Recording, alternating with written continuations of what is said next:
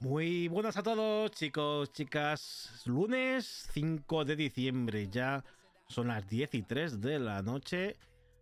Hoy tenemos un programa que me gusta, me va a gustar mucho hacer. Empezamos en breve.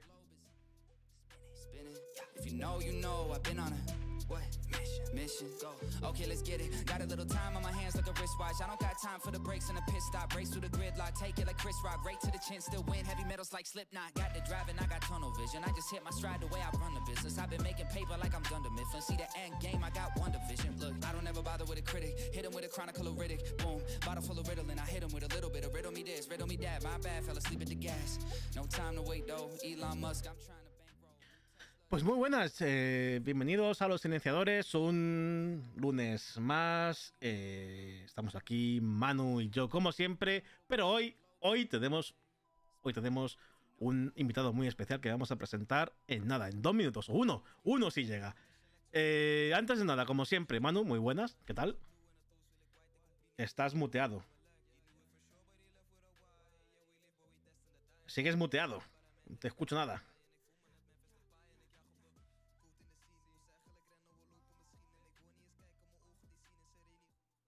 Yo no te escucho, mano. No sé si se está escuchando o no. Bueno, no sé, no sé. Mano no, me escucha, no sé qué me está diciendo. Sí te escucha, pero yo no lo escucho a él. A ver si es aquí alguna historia. Empezamos bien, empezamos bien el día, para variar.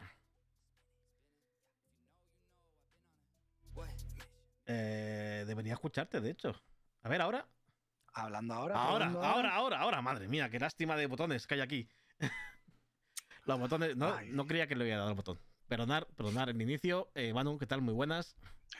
Muy buenas, muy buenas. Decía que, que, que, bueno, que ni una sola vez que empezamos el programa le doy el botoncito a tiempo, siempre. Esta vez se ha disimulado eh, porque tú tampoco. Porque tampoco le he dado yo el botón. bueno, que decía, decía, decía que muchas gracias por pasarte un lunes más por aquí. Y rápidamente, eh, como siempre sabéis, nos podéis seguir en redes, Víctor Ayora y Manu J. Mora. Son en Twitter de cada uno. Hoy tenemos un, programa muy especial. Además, además eh, como sabéis, desde hace unas semanas el programa se sube a Kwanda, al podcast de Kwanda, y, ahí podéis eh, escucharlo si no lo habéis visto. Y por supuesto a, YouTube. En YouTube también estará el programa, en, si no unas horas después, mañana. Y nada, eh, hoy tengo el placer de presentar a un youtuber, vamos a decir youtuber, un creador de contenido, que a mí me gusta más, que, bueno, que le conocía y con una serie que también me moló muchísimo, que es Dark. Y él hace, pues, hace eh, resúmenes, bueno, resúmenes no, hace espectaculares crónicas, análisis de series eh, y de películas, pues un poco de, fantasía y de ficción. Eh, ahora nos dirá un poco el... Y nada, sin más dilación y sin más historias, voy a presentar a Maglor que tenemos por aquí. Muy buenas, muy buenas. Aquí tenemos al señor Dani o Maglor. ¿Qué tal? Bienvenido. Muchas gracias por, pasarte este lunes en Los Silenciadores. Pues un placeraco estar aquí con vosotros, echando un buen ratito, charlando de cosas que nos gustan y divirtiéndonos. Así que muchas gracias por invitarme. El objetivo principal, divertirse, eh, pues charlando un poco de lo que nos gusta, efectivamente, efectivamente. Eh, Maglor, eh, muchas gracias otra vez por pasarte. Quiero hablar un poquito contigo hoy efectivamente de, 1899, porque es la serie que última que se ha estrenado así, mm, que yo he podido ver en tu canal. Rompecabezas, sí, sí, sí, tal cual. Y bueno, mira, tenemos por aquí ya gente hablando tu espada leal, que es Doctor Boira o algo así, o DR Boira, no sé cómo se dirá. De gente por ahí. Sí, sí, aquí, tenemos, aquí tenemos gente. Eh, muchas gracias por pasaros, daros a follow si queréis, que ya sabéis que es gratuito. Y también a. Viva, viva, Huelva. Viva Huelva, dicho Viva Huelva. Sí. Grande Dani, grande Viva, Huelva. Eh, no sé, no, me atrevo, no me atrevo a decir ese nick. Valk GZ, no sé. Valk GZ. Sí. No sabría, no sabría, no sabría qué decir. Huelva, que está cayendo una en Huelva tremenda, ¿eh? Bueno, Manu, Manu es de Huelva. Manu es de Huelva. Yo soy de Huelva. Por, por, eso me ha extrañado ver Huelva. Digo, uy. Somos de Huelva los dos, estamos aquí al lado. Podemos haber hecho el bueno, programa tomando Bueno, bueno, a ver, a ver, soy de Huelva y vivo en Barcelona. ah, vale. Claro. Los pillarejos, pillarejos. Un poquito, poquito. Esto, la semana pasada sí que estuve en Huelva. Mira, casi. Yo pillé, calor y sol, pero ha sido irme de allí y se ha venido el mundo, el cielo abajo, por lo que veo. A comer a, por el sol y luego de vuelta. Claro, la mamá me pone jamón, me pone pijota, me pone coquina, pues yo bajo. Bueno, eh, eh, lo que digo, yo conocí lo que estaba diciendo antes y lo, que, lo he dicho en privado hace un momentito cuando se ha conectado, que conocí a Maglor eh, con Dark, ¿no? Otra serie que me flipó yo. estas, estas series tipo Dark o en su momento Perdidos, que fue un poco eso, rompecabezas o que tenías que hacer teorías y, y, sobre todo semanal. Ahora es un poco menos porque Netflix es verdad que las pone de golpe y no y particularmente a mí me gusta esa semana que pasa entre capítulo a capítulo que es cuando empiezas a teorizar y a saber lo que pasa o quieres saber qué ha ocurrido aquí. Pero eh, Netflix es todo a la vez y, al final lo ves todo seguido casi. Eh, pues nada, eh, la primera pregunta que tengo. ¿eh? Sí, es una pena. sí, eso hablaremos de ello, porque a mí sí que me gusta. Me gustaba, soy eh, más clásico quizá, y me gustaba el seguir las series capítulo a capítulo. Pero antes de nada, Maglor, eh, yo te conocí con Dark, pero me gustaría saber cuándo empezaste a crear contenido realmente. ¿Y con qué? Pues empecé en 2018, fue cuando ya estrené el canal a principios del año, en, enero o así, ya lo, puse. Valk, sí creo que sí sé, o sea, sí creo que es quien es, creo que fue el primero, segundo, tercero, cuarto suscriptor. O sea, Aquí dice que me conoce porque es de al jaraque, al jaraque. Al vio, ahí viven mis tíos.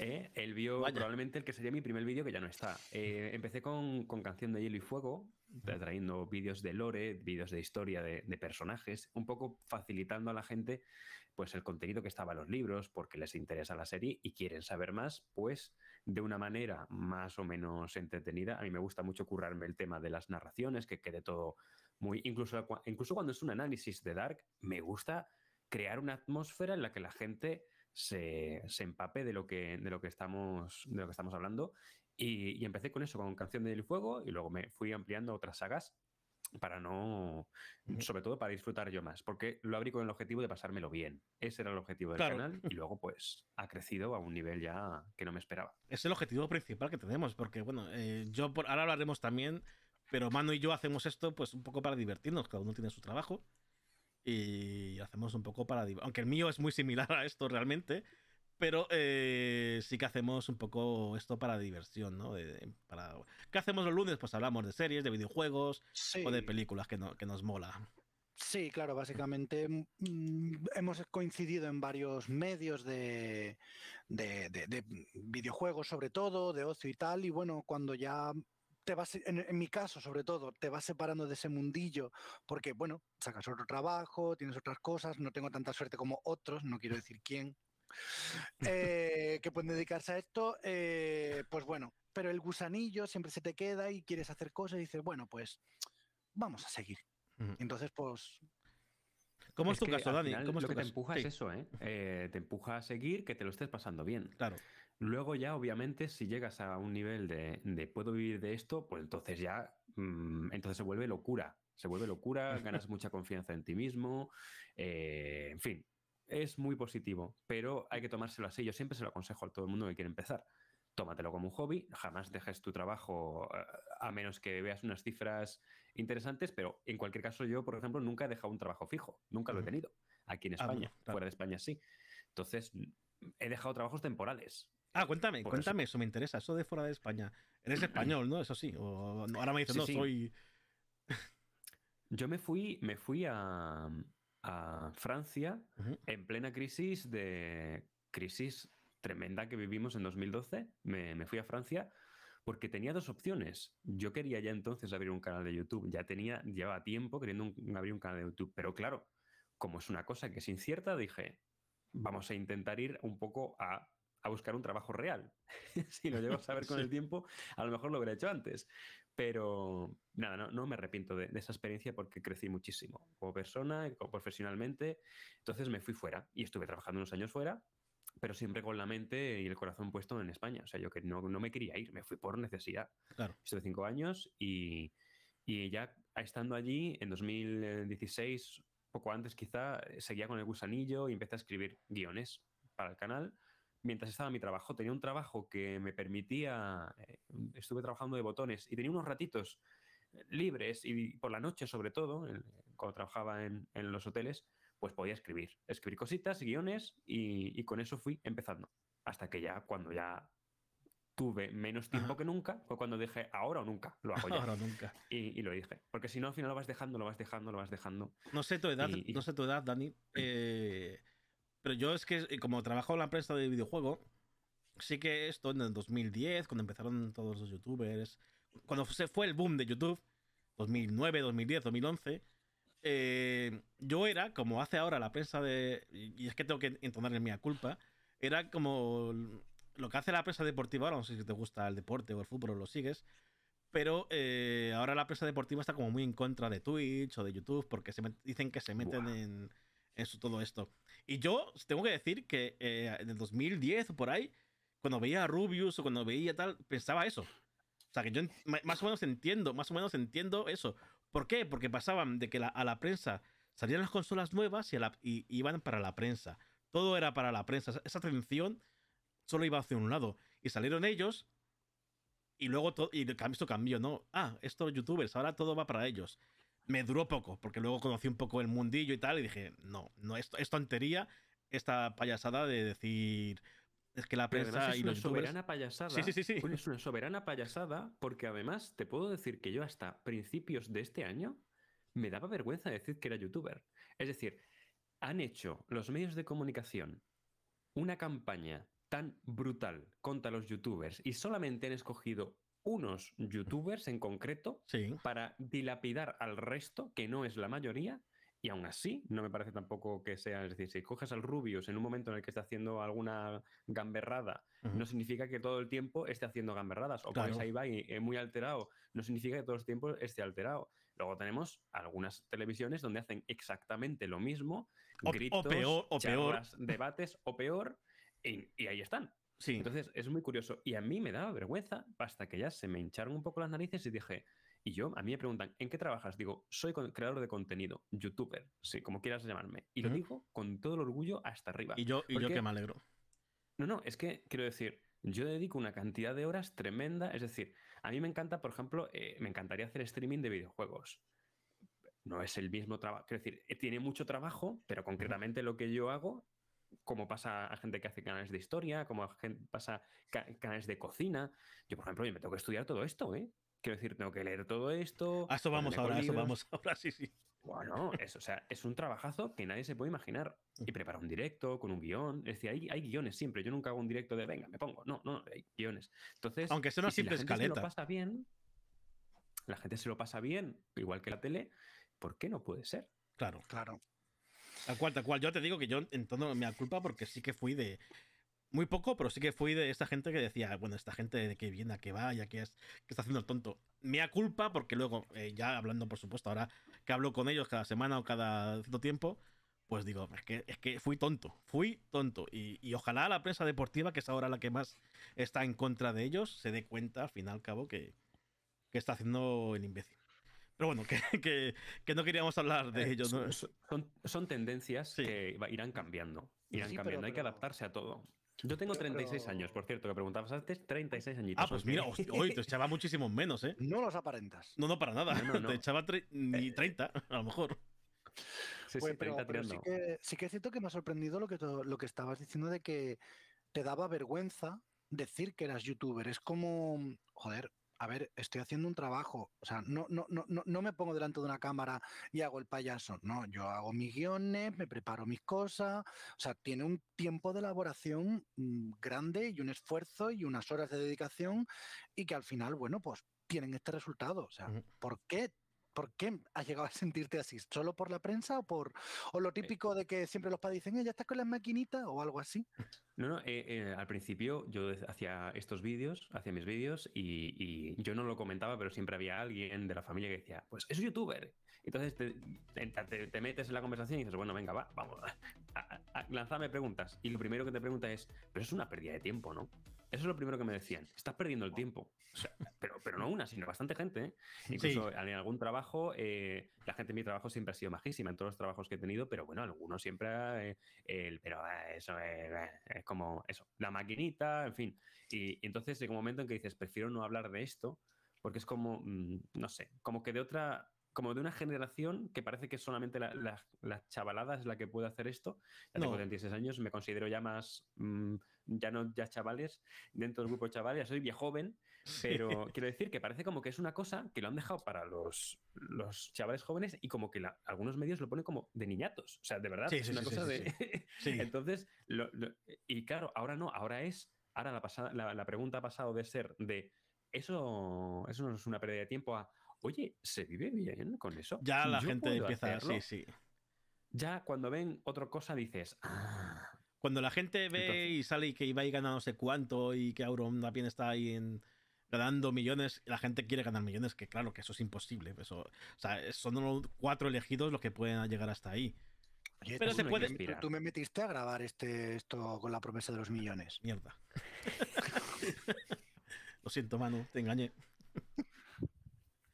No, pero, pero mira, eh, no hay que, o sea, no hay que aspirar a ganar millones, pero si empiezas a esto, hay que, si empiezas en esto, creo que lo más, lo más sensato es decir, bueno, vamos a intentar estar cómodos. Y si conseguimos estar cómodos, a nivel económico, que ves que te va saliendo, que todos los meses las cuentas cuadran, entonces ya eh, respiras, disfrutas, porque esto, yo te quiero decir, o sea, no me gustaría llegar a ciertos niveles donde he visto a algunos compañeros que viven por y para esto.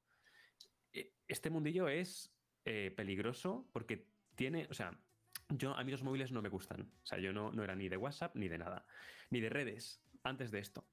Me han metido, siendo muy consciente de lo adictivo que es esto, eh, te han creado un engranaje, Twitch, Twitter, todo, en el que estás obsesionado en cifras, en, eh, eh, qué pasará si me voy una semana, me he ido una semana de vacaciones, qué pasará. Bueno, pues que el canal está bajando, pero ahora ha vuelto y otra vez vuelve a subir, no pasa nada. Pero hay, muchas, hay muchos compañeros que esto de verdad les, hace, les eso, ¿eh? Sí, sí, eso lo conozco y de gente muy gorda de, Twitch que he podido hablar con ellos y la gente dice eso, exactamente. Es que si me voy de vacaciones, bajan mis, mis subs y no se van de vacaciones y se quedan ahí Afortunadamente, eh, la gente más grande tipo Ibai y Auron normaliza ya irse de vacaciones. Y me voy. De hecho, Auron, dijo ayer o, ha dicho hoy, no sé cuándo, que se va a ir de vacaciones de Navidad y que ya está, que ya volverá. Pues eso, es verdad que las cifras de Auron son las cifras de Auron, pero eh, hay que normalizarlo, seas quien seas. Y si de hecho, si tú lo creas buen contenido, la gente va a esperar a tu vuelta porque quiere ver que, o qué has hecho de vacaciones o qué tienes preparado para tu vuelta. Al final eh, son cosas que, hmm. que, sí, bajarán un poquito, pero volverán a subir. Hay que pensar siempre en he vivido con meses, es decir, he pasado periodos de mi vida donde no llegaba a fin de mes y ese era, era el voy a trabajar para llegar a fin de mes. Ahora dices, ahora que llego, jolines, eh, no vamos a hacer más y a pensar en más sin el miedo al, al descalabro, sino Ahora que, ahora que llegas todos los meses, disfruta una vez al año, por lo menos, un, par de veces. hay que pegarse el descanso. Así eh, es, el objetivo. El objetivo es que tú tengas, tú tengas un trabajo, ya sea youtuber, informático o mm, dependiente, el que sea, y todos tenemos derecho a las vacaciones y a desconectar. Y lo que, que luego además sale el contenido cuando vienes de vacaciones. Uh, despejado. contenido que dices, ahora, ahora, ahora estoy yo con energía. Y eso se nota. se nota. Volviendo un poco al tema, doctor Boira, que le voy a dar las gracias por darle al, nos ha dado follow, eh, te pregunta, ¿cuándo subiste el de Arthur Dane? ¿Cuántos followers tenías en ese vídeo? Que dice que te conoció en ese vídeo. Lo, subí en enero de 2019, 2019 eh, y un mes antes acababa de llegar a los mil suscriptores al canal. Eh, un mes y medio antes. Y recuerdo, recuerdo que el de Arthur Dane lo subí con una depresión bastante gorda porque cumplí las 4.000 horas de YouTube que te exigen ahora 4.000 horas de visionado, cumplí los 1.000 suscriptores, suscriptores, y me denegaron la, monetización después de nueve meses subiendo vídeos. Ese fue el primer descalabro gordo que tuve de, la primera depresión porque eh, había llegado y hacía los mismos contenidos que otros compañeros y me desmonetizaron. Pero tuvo tanto éxito el vídeo que una vez más la gente te empuja a esto está funcionando, a la gente le gusta, sigue, sigue. Y fue precisamente, eh, de hecho yo no moneticé nada, esto a la gente le sorprende, pero no moneticé nada durante la última temporada de Juego de Tronos. Llegó la, gallina de los huevos de oro y no vi un duro. Oh, madre mía. Teniendo cifras ya de canales grandes, ¿eh? Sí, sí, sí. Pero no vi un duro. A mí lo que me salvó la vida y no se me olvidará nunca. De hecho, estoy trabajando un nuevo logo para el canal donde se incluya el logo de Dark. Por eso, el veintitantos de junio de 2019, que se estrenó la segunda temporada de Dark, de repente me encontré 5 euros en el canal, 5 con treinta y tantos. y dije, estoy monetizando. YouTube de repente se ha levantado y me ha monetizado. Y fue justo una semana antes del estreno de la segunda temporada de Dark. Así que a partir de ahí ya vino el cohete. Me alegro, me, alegro. subí. Me alegro porque tu contenido además es, es, bueno, ya lo hemos dicho, y a mí por lo menos me gusta bastante, ¿no? Es, luego hay contenido de todo tipo en YouTube y en Twitch, pero el tuyo es, fantástico. Oye, ¿y Twitch has pensado hacer directos? Porque los directos que haces son de YouTube, que he visto que estás haciendo ahora directos de Juego de Tronos. Pues mira, el año pasado tenía el proyecto ya de Twitch casi Mm, o sea, tenía muy avanzado, de, trabajando para controlar todo, ya sabéis, el, eh, ¿cómo se llama este? El, eh, ahí que lo tengo por aquí, el programita este. OBS. Eh, el OBS, todo esto ya me lo tenía curradito, todo. Y tuve que cambiarme de, vivienda a un lugar donde no me llega la fibra. Entonces, y para streaming es complicado. Ya, estoy, ya me va a llegar, entonces espero abrirlo quizá el año que viene, pero voy, voy tranquilo, voy tranquilo. También te digo, me iba a meter en Twitch y ahora resulta que muchos compañeros grandes de Twitch ya me están diciendo, no voy a estar rápido. Sí, la verdad es que la, rápido la cosa en Twitch está chunga, sí. En YouTube, oye, está empezando a ir la cosa mejor. Y la verdad es que, no sé si ha sido House of the Dragon, pero yo estoy notando una cantidad de mm, gente. De hecho, el primer directo de House of the Dragon ha llegado a las 300.000 visitas. Un directo, que no es un vídeo. Es una cosa loquísima para mi canal. Eh, y los directos que estoy haciendo ahora están yendo bastante bien.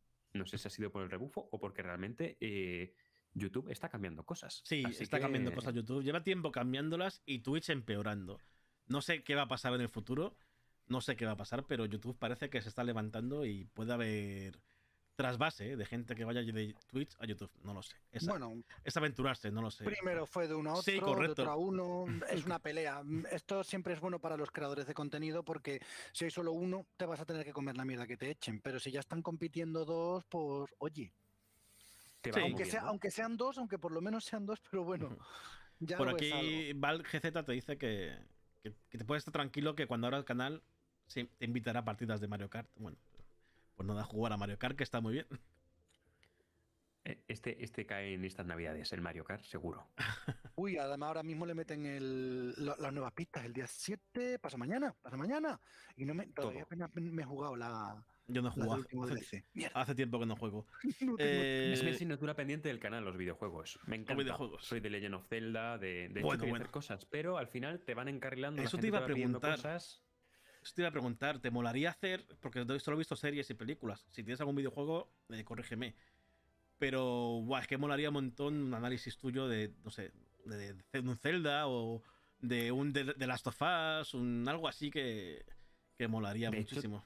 De hecho, tengo aquí atrás, a ver si se ve, aquí. Es el libro de Zelda, se tengo yo historia de Zelda. Y este lo compré en su día, bueno, me lo regalaron. Eh, me, me, dijeron, ¿qué quieres que te regalemos? Digo, este, porque algún día quiero subirlo al canal por darme el gusto. Eh, al final, como eh, quiero decir, como me lo tomo así siempre, el voy a hacerlo porque me gusta. Hay veces que resulta, como me pasó el año pasado con Dune, me encantó el libro y dije, lo voy a hacer porque me gusta. Hice una introducción y fue un pelotazo. un pelotazo. Me acuerdo que había compañeros de Twitch que habían ido a las Premier y me dijeron, oye, me he visto tus no, no, había leído los libros, me he visto el vídeo de introducción tuyo y perla. Y entonces, pues mira, pues súper contento. Pues con Zelda igual.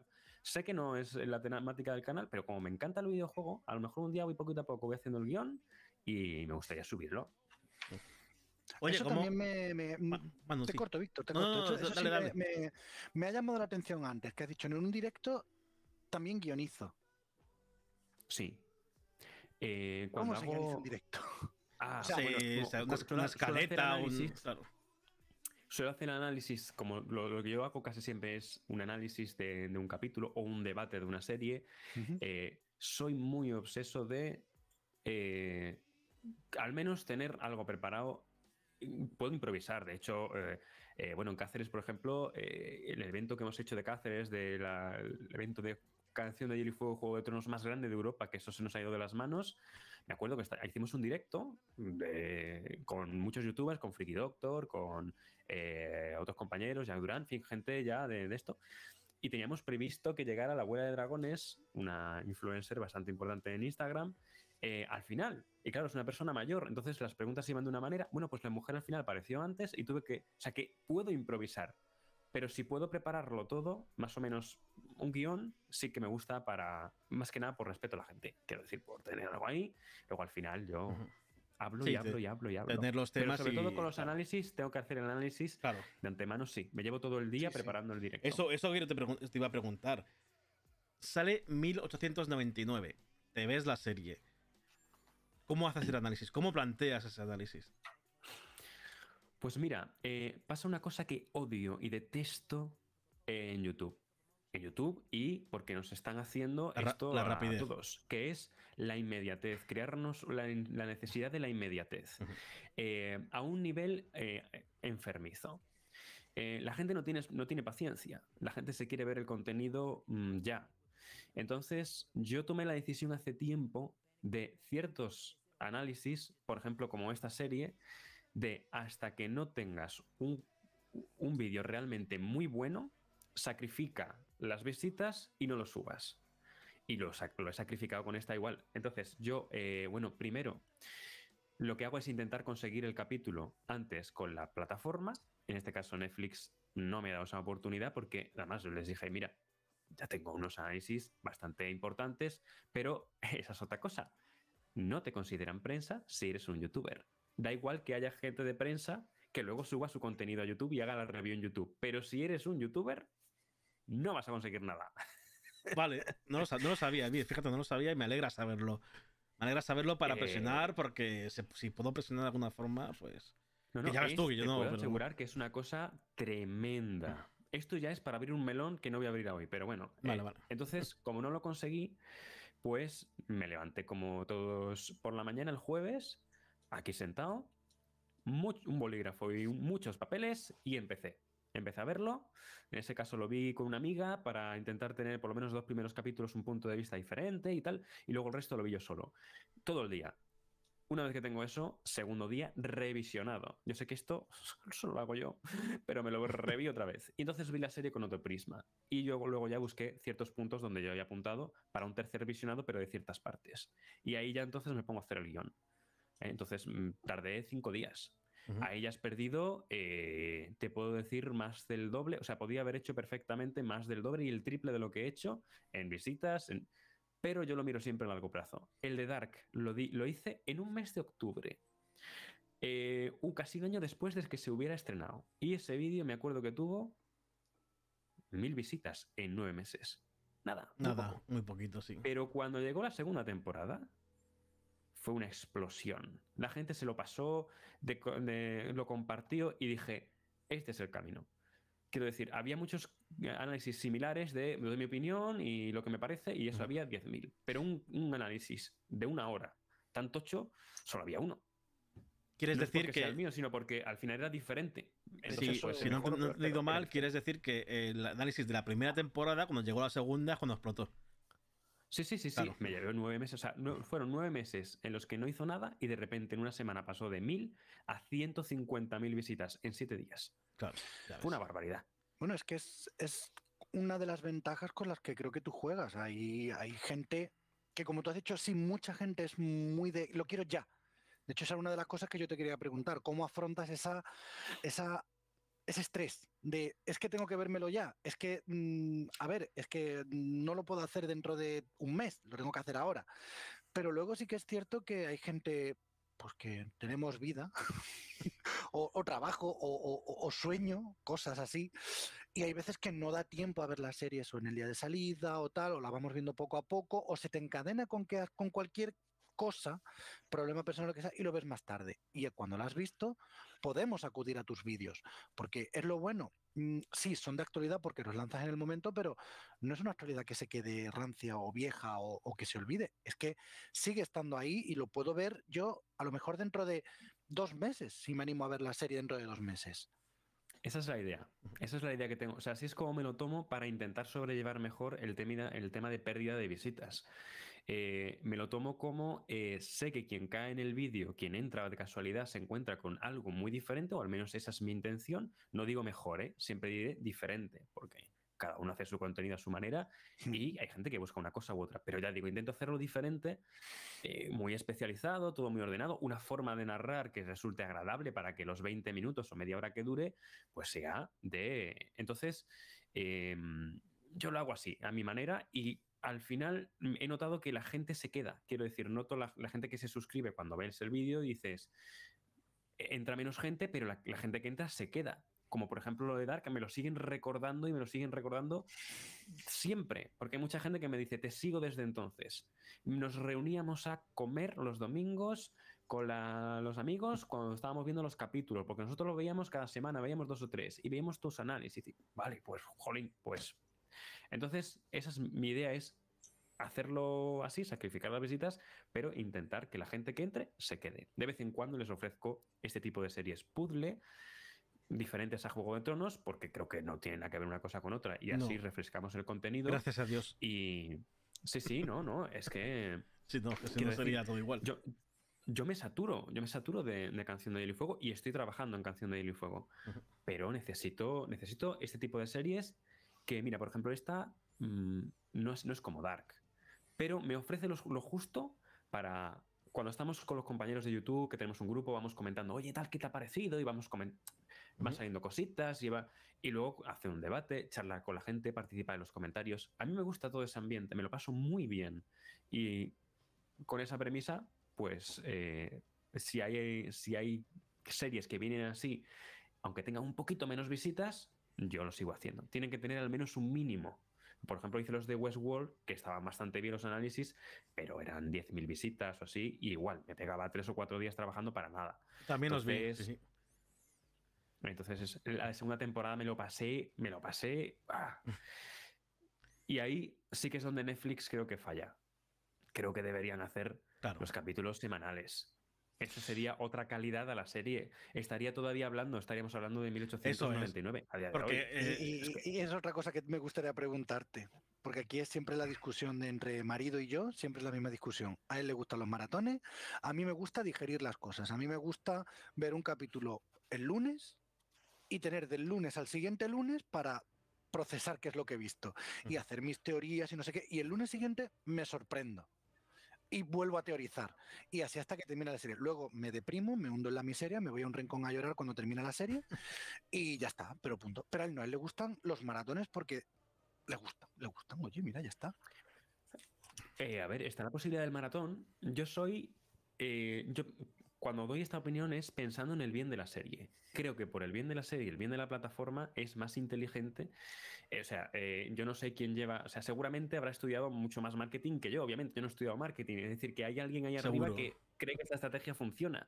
Pero vamos, me encantaría que un día hicieran un vídeo explicando el por qué. Porque yo no le veo ninguna, ningún beneficio salvo alimentar. Creo que están alimentando todavía más la necesidad de la inmediatez. Es lo único que están alimentando. Y ya de eso vamos sobrados en la sociedad. Sí, yo creo Bueno, que ya incluso hay, hay plataformas, no sé si Netflix, que tienen el botón por uno, eh, por dos, o, o sea, para verlo más Sí, sí. rápido. Uy, eso ya me parece ya Sí, horroroso. pues, eh, eh, sí. Lo que pasa es que sí que es cierto que Netflix, bueno, tiene poco, todavía poco contenido, sobre todo el que no es suyo, el que es adquirido semana a semana, pero si te fijas, ha habido cosas que sí ha partido.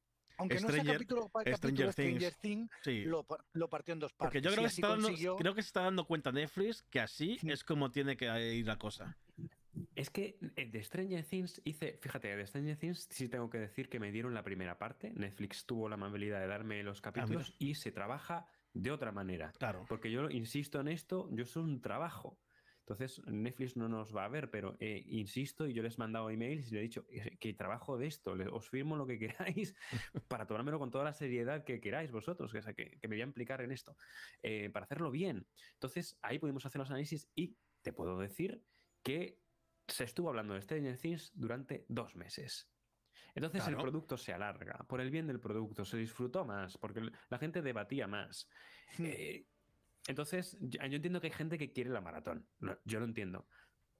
Pero mm, al- hay, hay series que son para maratones y series que lo que disfrutas es el viaje.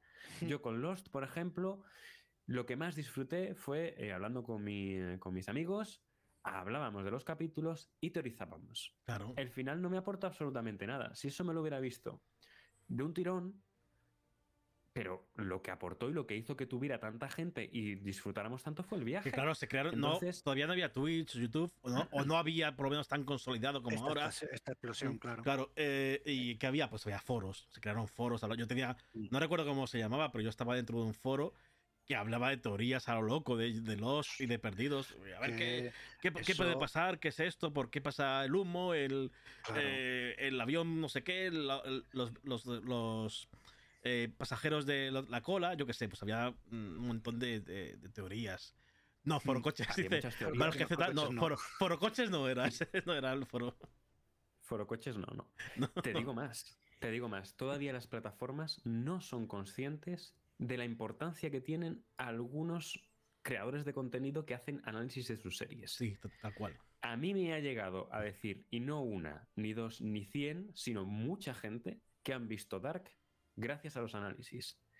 Si, no, es, no es por el hecho en sí de los creadores de contenido, sino entender el concepto de que la gente para este tipo de series quiere charlar, debatir, hablar y pasar el tiempo con la gente, no en un fin de semana, sino más tiempo, no, no se les mete en la olla a esta gente.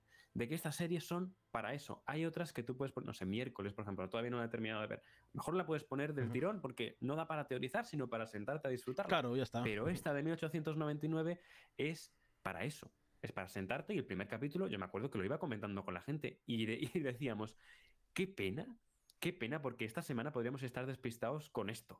La semana que viene, despistados con lo otro. Y teorizar, y hubiera salido una cosa loquísima. Claro. Pero como nos lo y a día, de hoy seguiríamos hablando de la serie. Y dentro de un mes también. Ahí hay otro problema añadido. Porque es lo que habéis dicho. Tenemos la serie, la serie maratón. Vale. Te lo pongo todos los capítulos hoy. Vale. Un problema para ti, porque tú tienes que hacer el análisis lo más rápido posible, dentro de la calidad que tú quieres hacer, evidentemente. Pero es que para mí es otro problema. Porque hoy, si sale la serie hoy, hoy ya tengo el final de la serie en Twitter. O sea, spoiler, claro.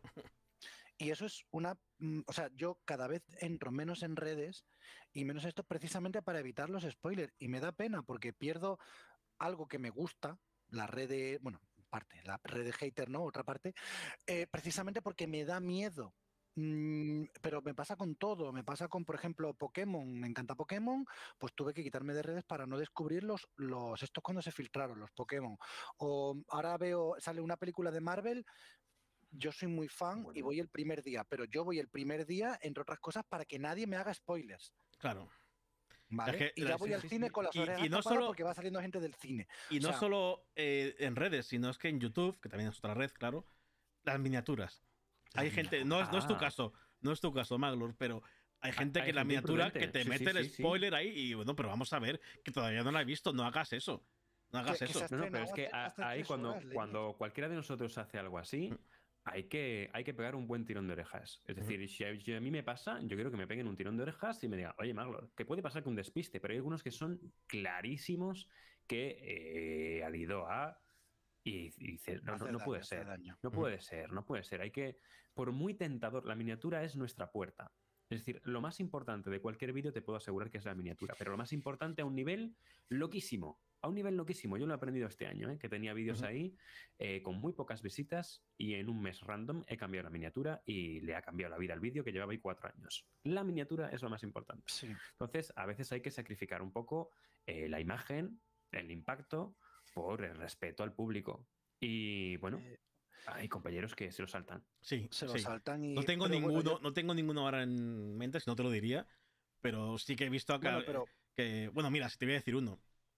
Que es gordísimo, además, que no sé si creo que lo conoces. Stream Marvel. Stream Marvel yo lo he dejado de seguir.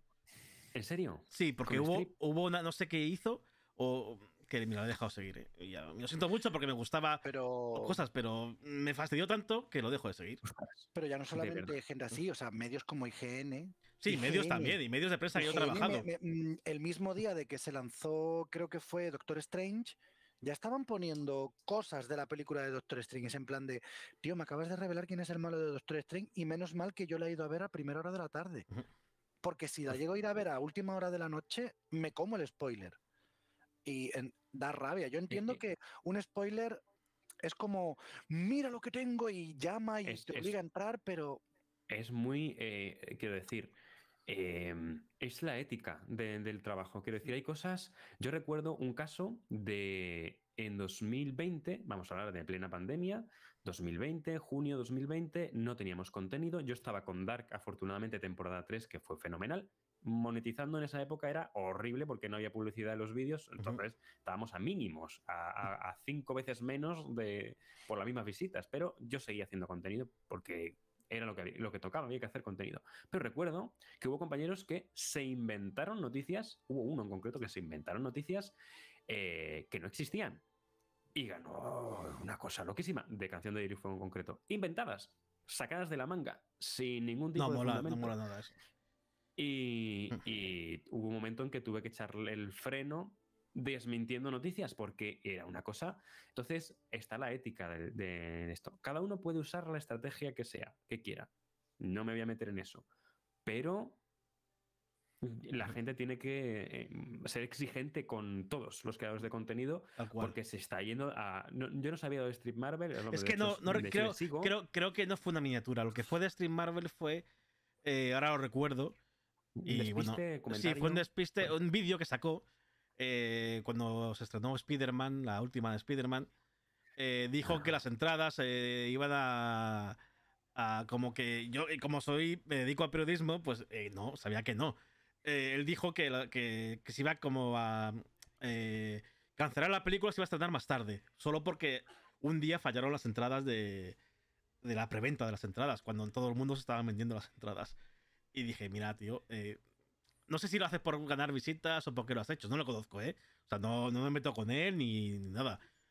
Pero claro, dijo eso y, yo dije, mira, tío, eh, no te sigo porque creo que aquí te has colado. Creo que estás ganando visitas cuando no es algo que también te has podido inventar. O a lo mejor te han dicho alguien algo, no lo sé. Pero tienes que contrastar lo que dices. Y obviamente Spider-Man al día siguiente se pusieron a la venta las entradas normal. Puede que fuera una metedura de pata. Sí, eh, seguramente. Todos hemos llegado a meter, y todos nos hemos metido la pata, todos, todos, ¿eh? La, cosa es, es decir, la metedura de pata se puede meter, luego está el, pedir disculpas. O el, no, sé, no sé si lo hizo, ¿eh? no, lo sé, Vamos, yo la de Spider-Man tuve la suerte, bueno, ha sido la película que más he disfrutado los últimos años, entre otras cosas porque no me comí ni un spoiler. Y mira que además trabajo de... tengo que estar en redes, pero fui, bueno, con un... y fui visitando un campo de minas. Iba cada vez que salía la palabra speed, digo, ah, fuera. nada, no leo nada. Y llegué inmaculado a la película y la disfruté como un No tenía spoilers. Eh, bueno, sí tenía uno. Ya lo podemos decir, yo creo, porque ya hace tanto tiempo está, está la película en, en plataformas digitales. Yo me comí el de, el de Daredevil. O sea, vi una ah, foto, y una foto de, de, Y yo dije, bueno, a lo mejor es un montaje. Yo, inocente de mí, no, una mierda montaje. Estaba ahí la película y, y sale, sí, sé, que, me lo comí. Sí, y, da rabia porque esas cosas las descubres en la película y yo me flipé en la película. Una tontería, pero bueno. Mm. Bueno, por aquí, hablando del chat un momentito, pues eh, Val GZ nos dice lo del supuesto pelagio, que sí que lo haremos, del cómic este brasileño y toda la historia. Y por aquí dice también de Morello, hola Morello, ¿qué tal? Eh, que los spoilers ahora los disfrazan de necesidad de información alegando que en estos tiempos la información tiene que ser inmediata. No piensan en que la gente no puede consumir las series, pelis al momento de salir. Eso la prensa tiene mucha culpa. Mucha, o sea, yo no solo he hecho culpa a creadores de contenido, sino a la prensa.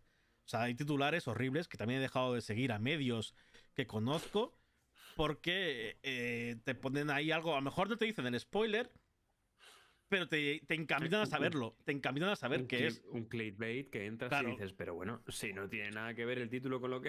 Claro. Sí, sí, sí, yo lo de... No te, no, te, no te atreverás a imaginar quién ha dicho... No, no, eh, eh, yo, yo hay, hay, medios, hay medios, no voy a decir ninguno, pero vamos, hay medios que tengo ahí en el ordenador que voy, voy quitando eh, porque es una cosa ya bárbara. Y además, si os fijáis, son los que más suelen tener, es decir, los que más suelen aparecer por el clickbait porque es un mm. constante. Sí, porque te, te, te, animan y sí, es lo que dices, necesidad de la información. Bueno, sí, yo, yo, yo, yo quiero que de la información, pero no quiero que me obligues a conocerla. O sea, avísame. Nosotros, por ejemplo, aquí cada vez que vamos a hablar de algún tema spoiler, siempre avisamos 8, 10 veces antes. Pero ojo, que vamos a hablar de un spoiler. Aquí estás tan tranquilo y dices, voy a, voy a ver un mensaje de, WhatsApp. Por ejemplo, haces así y de repente, pues porque tienes activado las notificaciones, te sale una, un boletín de prensa de, de una empresa que no has entrado ni te has suscrito y te viene el titular y dices, pero bueno, ¿esto qué es? ¿Pero por qué? ¿Y qué ha sido ahora? Ha sido recientemente, me, he ido a ver una película que ya sabía lo que, lo que pasaba. Ah, la de Black Adam, no lo voy a decir. Eh, Black Adam, eh, yo sabía lo que pasaba al final.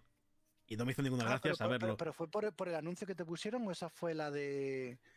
Eh, no, en Black, Panther, en el cine, me pusieron, me pusieron el anuncio de Lego oh. y me dijeron: Mira, este, este, es Black Panther. ¿Quién va a ser Black Panther? me lo señalaron. Digo, bueno, pero que estoy viendo la película, que voy a verla ahora, no me lo digáis, que voy a empezar a verla.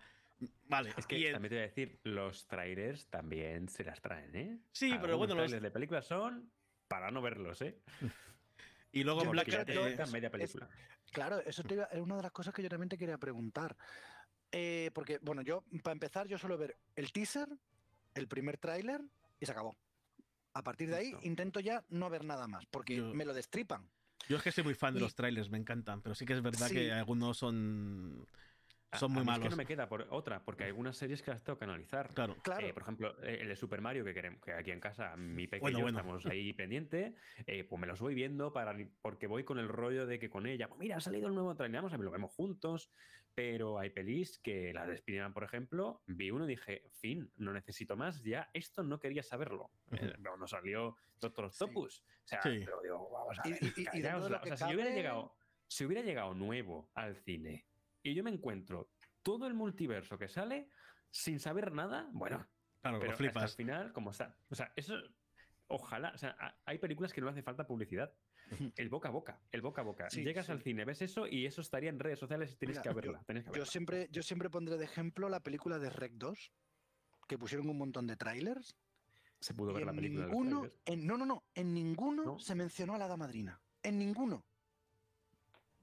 En ni un solo tráiler yo llegué a ver la película y yo me, yo me pensaba que los malos eran los padres de ella. Sí, es verdad. Y, es verdad. y la, madrina. Y, pues fíjate, ¿ves? Eso es un tráiler bien hecho. Claro. Marvel, yo creo que Marvel está, está aprendiendo ahora un poquito a hacer, hacer truquitos, hacer truquitos, en plan. Es verdad que con Doctor pues ahí sí que se columpiaron un poquito. Pero que están aprendiendo a, engañar incluso. Son trailers engañosos porque Te dicen una cosa que luego ni sale, ni sale en la película directamente. a, Spider-Man le ponen solamente la voz de Willem Dafoe riendo Solamente eso. Ya, ya, Y ya sabes que, ya sabes que hay multiverso. Dices, ese es Willem Dafoe. Hay multiverso. Ya está, no hace falta más. Es, puedes especular, me habrán trucado, pero ya te dejan ahí. No hacía falta más. Yo hubiera hecho un tráiler riéndose. Eh, el Spider-Man 3, el Spider-Man No Way Home en, el cines. Ir a verla, ya está. ya, se entera. Claro. Entonces, eh, la, pregunta que te iba a hacer, que me he desviado para variar. Sí, siempre así nos, vamos hablando de cosas. analizar trailers, ¿cómo se analizan trailers? ¿Cuántas veces te ves el trailer? ¿Cuántos fotogramas paras y cuántas comparaciones haces?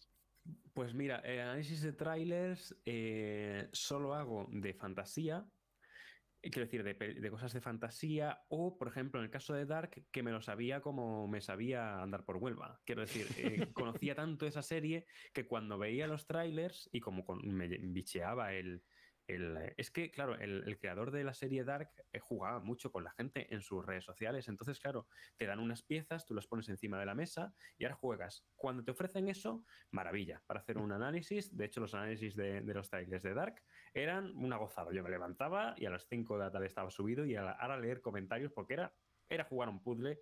Entonces, esos pues a lo mejor un trailer de un minuto o dos sacaba las imágenes y me llevaba unas cuantas horas, ¿eh? Analizando, revisando todo, porque yo reviso todo 20 veces, no soy de, no, improvisamos, no, no, 20 veces. ¿Eso está correcto? Lo subo.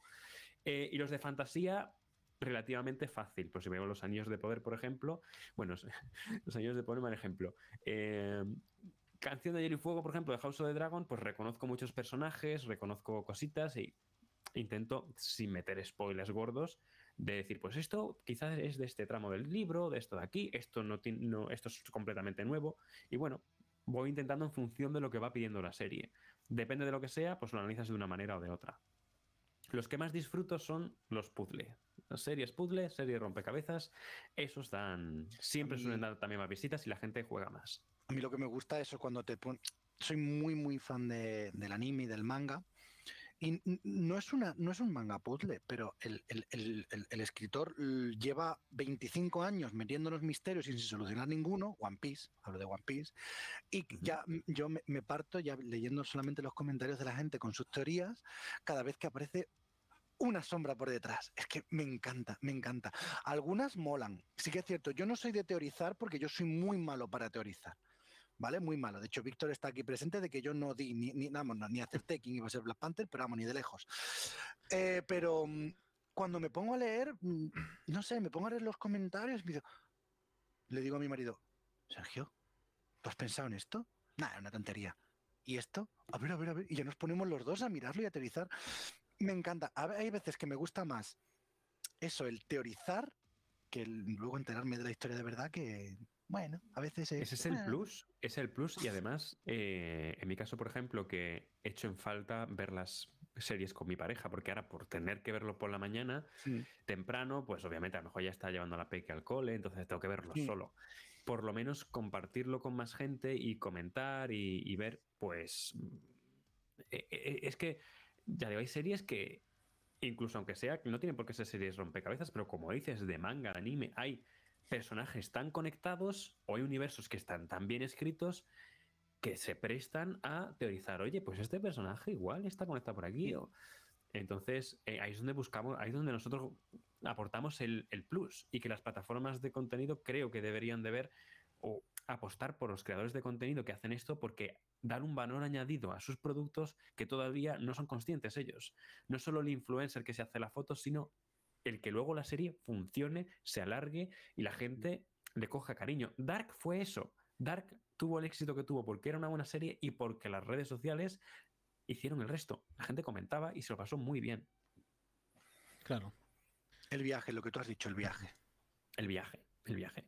Eh, hablando un poco de tus análisis, eh, yo me flipa, mm, sobre todo lo que me gusta, es que eh, no solo hablas, obviamente hablas de la serie, de los protagonistas, de la trama, pero también eh, vas un paso más allá.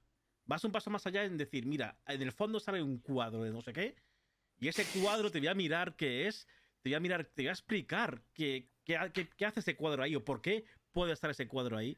Y me gustaría saber eh, cómo haces eso, cómo, cómo, cómo ves ese cuadro, porque yo a lo mejor ese cuadro veo la serie y ni presto atención, pero tú sí, tú estás mirando. A ver, a ver el, de, el de Adán y Eva de Dark era más claro, ¿no? Porque era un cuadro grande. Eh, eh, pero. Era muy evidente. Sí. Pero hay otros que son más pequeñitos o detalles más pequeñitos. ¿Cómo te fijas en eso? ¿Cómo te informas? ¿Cómo, te, cómo miras? ¿O hacia dónde vas? Cuéntanos un poco, porque me flipa. Pues esto nace de, de que yo, cuando estudié bachillerato, empecé en matemáticas. Ah, bueno, eh, estudié ciencias. Y hubo un momento en el que di un cambio en mi vida tuve que cambiar me pasé a, letras, pero muy, muy rápido. Entonces tuve que estudiar todo, historia del arte y todo muy rápido. Cuando yo caí las clases de historia del arte, eh, fue un, no sé, una cosa, una cosa muy loca. Aquello me encantó. Aquello me encantó. De hecho, eh, aprobé todo. en cuestión de dos meses me estudié todo, la historia del arte, todo lo que era lo del año, me lo porque me encantaba. Y claro, el tipo nos eh, hablaba de la simbología de los. Es decir, yo con cuadro hasta entonces lo había visto como un cuadro y sin más. Entonces ahí empecé a ver que los autores, los pintores, eh, o en este caso, incluso, o sea, podemos mm, llevarlo a los creadores, los directores, los showrunners. Hay gente que le encanta el simbolismo y esconder mensajitos. Me parece un juego muy interesante. Entonces, eh, con Dark, bueno, a mí esto nació en, o sea, esto nació en mi vida así, me gustan esos detalles así, pero lo, lo, desarrollé sobre todo con la serie Westworld. Me di cuenta cuando hacía los análisis de Westworld Em, de que em, esos showrunners eran como yo. Les encanta el simbolismo, una canción, un tema, eh, no solo lo que dice la letra, sino muchas más cosas. Y entonces me puse a ahondar ahí. Eso y que la primera review que hice, la primera review que hice, mira, ¿me, vas a permitir que coja un libro? Sí, claro, claro, sin problemas. Os voy a poner un ejemplo, un ejemplo de lo que pasó en una de las veces que hice un análisis. Este libro, que a priori eh, o sea, yo iba a hacer un, unboxing, digo, voy a hacer un pequeño unboxing de este libro, de, o a enseñarlo, ¿no? Este libro de Harry Potter ilustrado. Y, la primera persona a la que se lo enseño fue mi, pareja, mi esposa. Digo, a ver, ¿qué te parece? Y me dice, muy bien, pero has enseñado el libro. ¿qué te parece si te da por mirar las imágenes y buscas detalles? Y digo, pero ¿qué detalles voy a ver? Y ahora me pongo a mirar y resulta que, resulta que el ilustrador había escondido, pero una cantidad de mensajes que me quedé loco. Digo, pero, pero bueno, pero bueno, pero bueno. Entonces empiezo a mirar imágenes, es un detalle, desde un detalle tan nimio como, como este, este, este, mm, eh, quiero decir, este de, sí, eh, sí, sí, cómo se llama, ah, eh, sí. ahora me pongo a ver aquí, no sé si os gusta Harry Potter, pero me pongo a ver aquí y digo, está, pero si son, están las reliquias de la muerte aquí, y además el cardero, ah, ah, pero si estos son los cuentos de Videl el Bardo, o sea, un detalle, o el retrato de Severus Snape, y resulta que el retrato de Severus Snape pues, lo, hace con un, eh, con un topo que tiene un significado, con una cosa que tú dices, pero bueno, esto no tiene nada que ver con el personaje y ahora te pones a ahondar y resulta que tiene que ver con la personalidad y a mí todo eso me encanta. Hice ese vídeo y tuvo un montón de éxito. O sea, hay mucha gente que me dice, oye, ¿cuándo vas a continuar haciendo eso? Entonces, como me lo paso muy bien, eh, pues nada, dedico esto requiere mucho más tiempo. Por ejemplo, en 1899 sale un cuadro de un lobo y una oveja.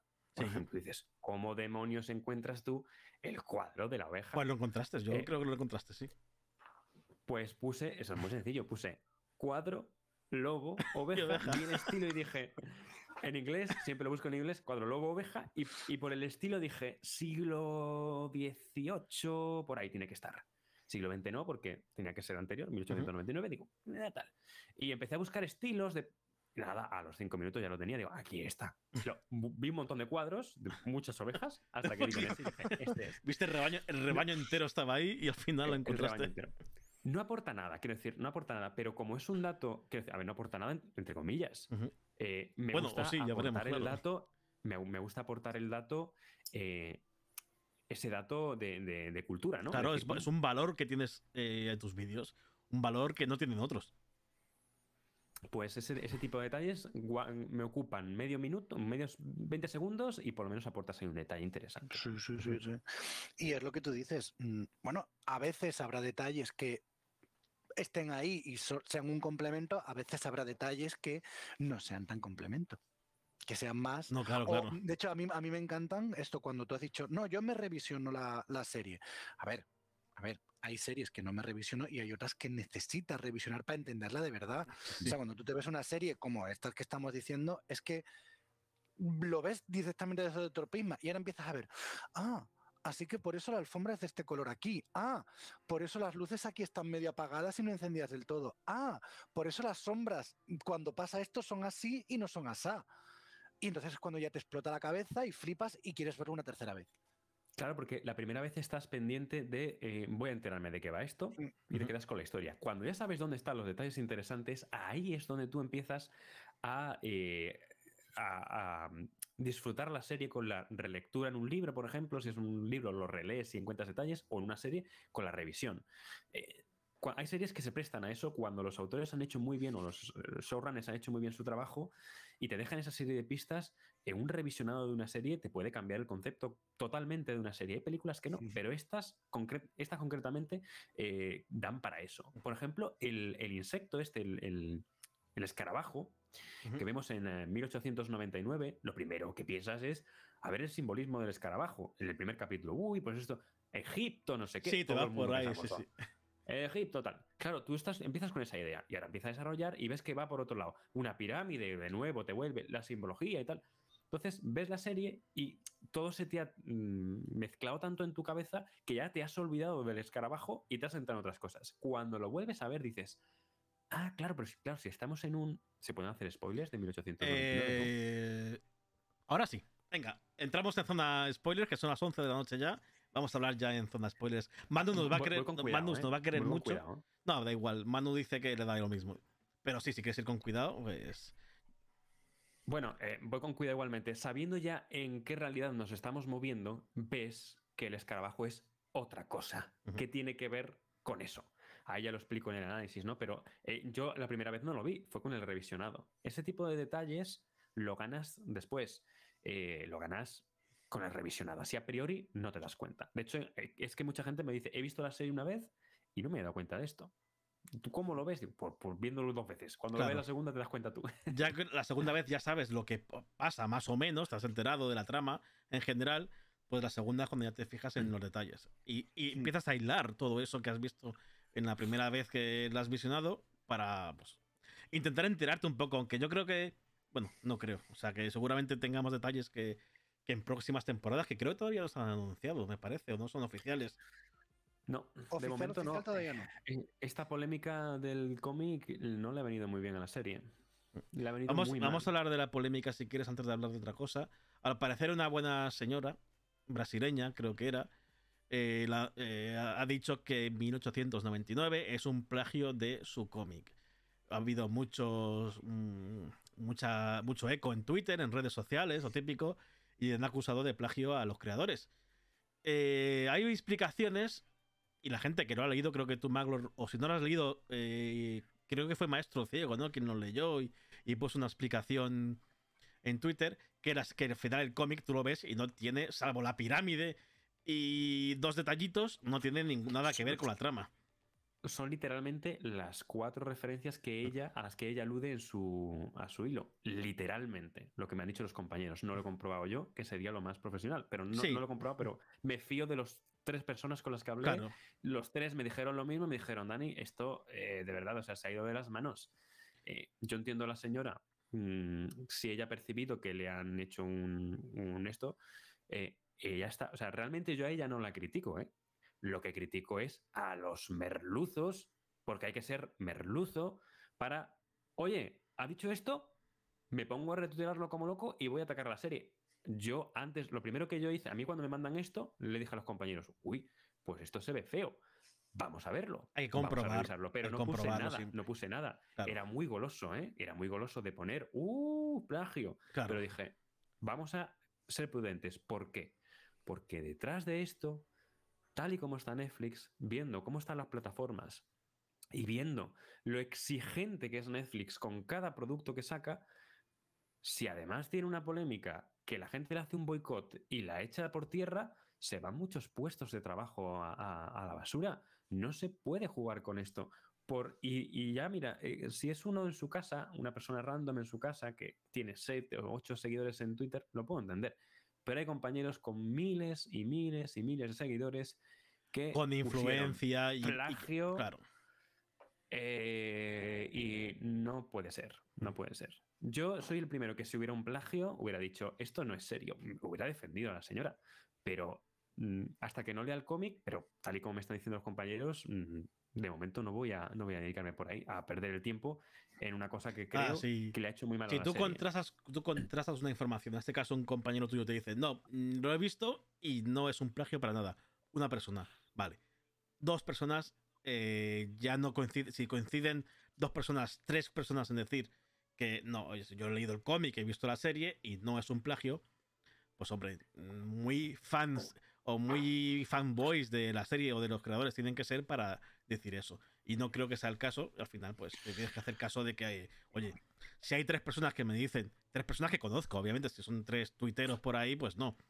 Pero si tres personas que conozco me dicen. Todo el mundo que lo ha leído, sea mm, youtuber o persona random, y que ha dicho, lo he leído, Nadie, no he visto a nadie que diga esto es un plagio. Al pues contrario, han dicho, pero bueno, ¿esto qué es? Todos, ¿eh? El 100% de todos los comentarios habrá alguien que lo pues percibirá igual, como un plagio. Pero todo lo que he leído por redes, el que lo ha leído ha dicho, estas son algunas referencias, algunas son muy casuales, pero desde luego no tiene nada que ver. Nada que ver. A ver, eh, también por desgracia estamos en un momento en el que criticar, rajar y, y desprestigiar es lo más. Y mola mucho, sí. ¿Vale? Entonces, cualquier polémica se ensalza mucho y es como tú has dicho muchas veces sin ni siquiera darle el, beneplácito de la duda o mm, este, a, ver, estás un par de clics de la, mitad de las veces o el 90% de las veces de comprobarlo por ti mismo si lo que están diciendo es verdad o no. Eh, no, directamente retuiteo, porque es el morbo, es el, lo que tú has dicho, el clickbait también. O sea, una noticia, una noticia con eso es muy. Claro, pero si, esto lo hace un, un, random en Twitter, con perdón a la gente random en Twitter, yo soy un random en Twitter. lo podríamos. pues bueno, lo dicen. Una persona con pocos seguidores, claro. que, no pasa nada. Quiero decir, eh, hmm. aún así estás participando. Quiero decir, yo siempre digo que cada uno desde su pequeña parcela que intente. Es que hmm. hablamos, de, hablamos de puestos de trabajo, de gente detrás. Quiero decir.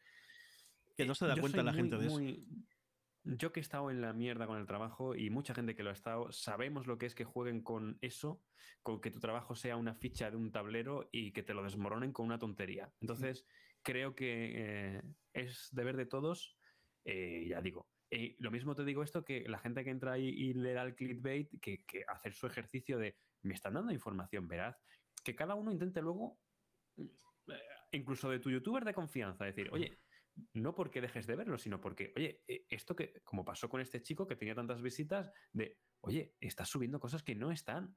No es, oye, pues muy bien. O sea, ¿no te das cuenta que realmente luego dos o tres meses después lo que acabas de ver en, ese vídeo no, existe, no, se ha cumplido, no es real?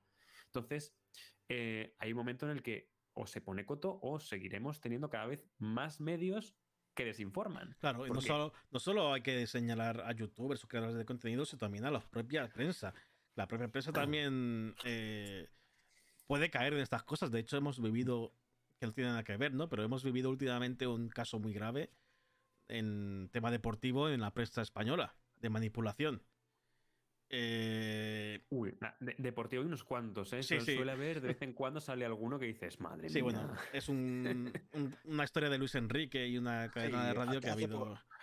Hasta hace poco creo que le han modificado lo que dijo. Sí, hicieron, modificaron un audio de Luis Enrique y diciendo que o haciendo creer que había dicho una cosa que no dijo realmente o no o no seguida por lo menos y bueno, fue un caso muy tal que no. Lo he dicho, pero no tú estás caso. a dos clics mm. de ver el, vídeo real y de comprobarlo. Tú si quieres, igual que... hizo un tuitero, un, tuitero random que cogió ese día y dijo, eh, escuchó eso en la radio, se fue al, al Twitch de Luis Enrique, que es cuando lo dijo, y se dio cuenta de que no había dicho eso. De que no, de que no. Claro, pues igual, cualquiera. Ello. Es irónico como en la era de la información inmediata, como decíamos antes, la gente se mueve en la desinformación debido al efecto rebaño de las redes sociales. Qué bien escribe este chico, ¿no? Sí, sí. Sí, sí. O sea, lo ha dicho muy bien. O sea, claro, que es, tal cual. los dos tochos que más escrito es que vamos. Oye, de 10, de 10. Es tal cual lo que dice, eh, sí, sí.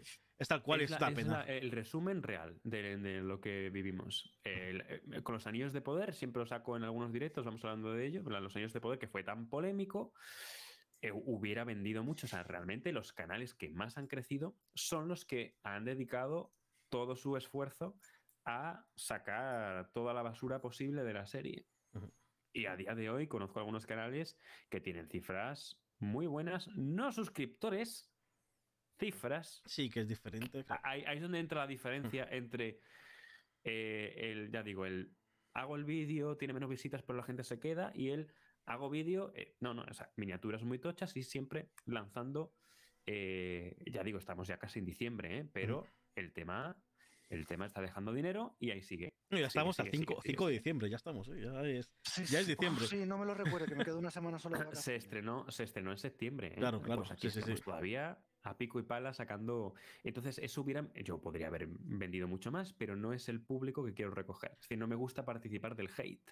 No me gusta participar de el voy a aprovechar y a, machacar un contenido. Si no me gusta lo digo, pero tampoco a vivir del el machaque constante al contenido. Además que es que al final, si no te gusta, mejor no verlo o lo analizas desde un punto de vista profesional y te lo quitas y ya está. Pero sí, es a ver, es que eso, eso lo decimos siempre, Víctor y yo. ¿No te gusta? No lo veas, no lo consumas, no lo compres, pero tampoco hace falta ponerte a machacarlo. Habrá gente a la que le guste, habrá gente... Bueno, pues, pues ya está, pues, pues déjalo. Vende bastante, vende bastante. de vez en cuando hay que hacer una campaña de ah, voy a ver qué voy a odiar este mes, voy a darle caña She-Hulk, por ejemplo, bueno, eso fue, vendió lo más grande. She-Hulk, vamos a, darle, a darle caña a She-Hulk. Eh, puede haberte gustado, puede no, pero los que no les gustaron aprovecharon bien el tiro para vamos a ridiculizar la serie y a vivir de esto que da muchas visitas.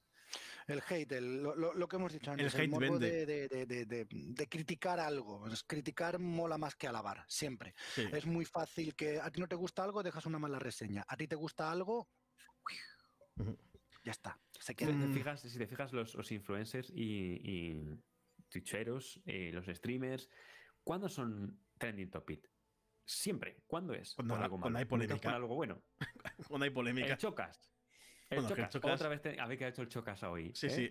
Ahí, eh, de, de, hecho, de hecho es, es, literal. Cuando yo veo Dallas Review en Twitter, digo, uh, Dallas.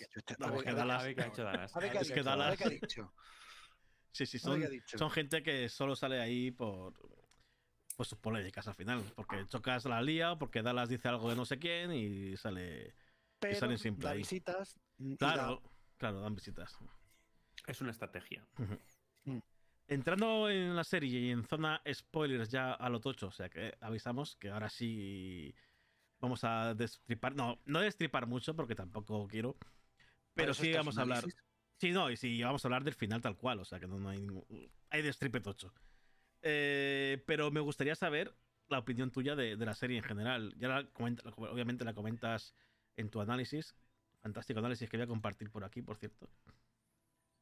Así que nada, que Pues- coméntame sí, cómo, cómo te pareció. Porque es verdad que a mí he intentado no, no compararla con Dark y decir eh, Dark es mejor o Dark es peor. Porque también es verdad que Dark ya la he visto las tres temporadas. He visto el final, o sea, he visto el inicio y he visto el final. Y aquí todavía Claro. no, supuestamente. Eh, hay mucha gente que está opinando sobre la serie, pero yo recuerdo perfectamente lo que se sintió cuando vimos la primera temporada de Dark. Y yo te puedo asegurar que cuando... o sea, vamos a ver, si en análisis tuvo mil visitas, Claro. no tuvo tanta repercusión. Es decir, pasó bastante inadvertida. Lo que pasó con Dark eh, la temporada la temporada 2 acababa de terminar Juego de Tronos y ah, se buscaba una serie. Se buscaba una serie. La gente vio la, la primera temporada y enseguida enganchó con la segunda. Ahí fue cuando explotó Dark. Pero porque enganchó de la primera a la segunda. Pero la primera sensación que te da la, primera temporada es eh, esto es diferente a lo que estoy viendo, te gusta, te gusta lo que te están dando, pero es muy diferente, muy diferente. De hecho, yo al principio decía, uy, qué serios son estos alemanes. No hay ni un chiste, no hay nada. No, no como algo malo, sino como, ostras, eh, esta serie tiene mucha personalidad. Como mínimo, mucha personalidad tiene. Pero tampoco fue, a mí me encantó, pero yo no tenía esa percepción de la gente de, uy, esto es una locura. Entonces, esta serie eh, tiene el, el lastre detrás de que su hermana mayor, Dark, es muy buena. Ya tiene las tres temporadas y tuvo mucho éxito. Yo intento, o sea, es inevitable la comparación, yo no lo, vi- no lo voy a dejar de hacer la comparación, pero siempre eh, de una manera que no me va a lastrar la sensación que me dé con la serie. Entonces, no creo que, o sea, no me ha hecho disfrutar como disfruté la primera temporada de Dark, pero me da muy buen rato. Es decir, esto me da para charlar. Claro. Creo que tiene todos los ingredientes para una buena temporada. Ya han dicho. Y además, es que concretamente con estos showrunners me siento muy cómodo. Muy, muy cómodo. Quiero decir, yo cuando empecé a hacer el análisis, realmente ya sabía por dónde tenía que tirar. Sabía que los personajes tenía que empezar a hacer mi croquis ya desde el primer capítulo y aunque no han tenido muchas conexiones, estoy completa y absolutamente convencido de que en el segundo y tercera temporada van a ser importantes. Los números, ese tipo de cosas Los triángulos, tienen la obsesión con los triángulos esta gente. Y con las Entonces, cosas, los tres, sí.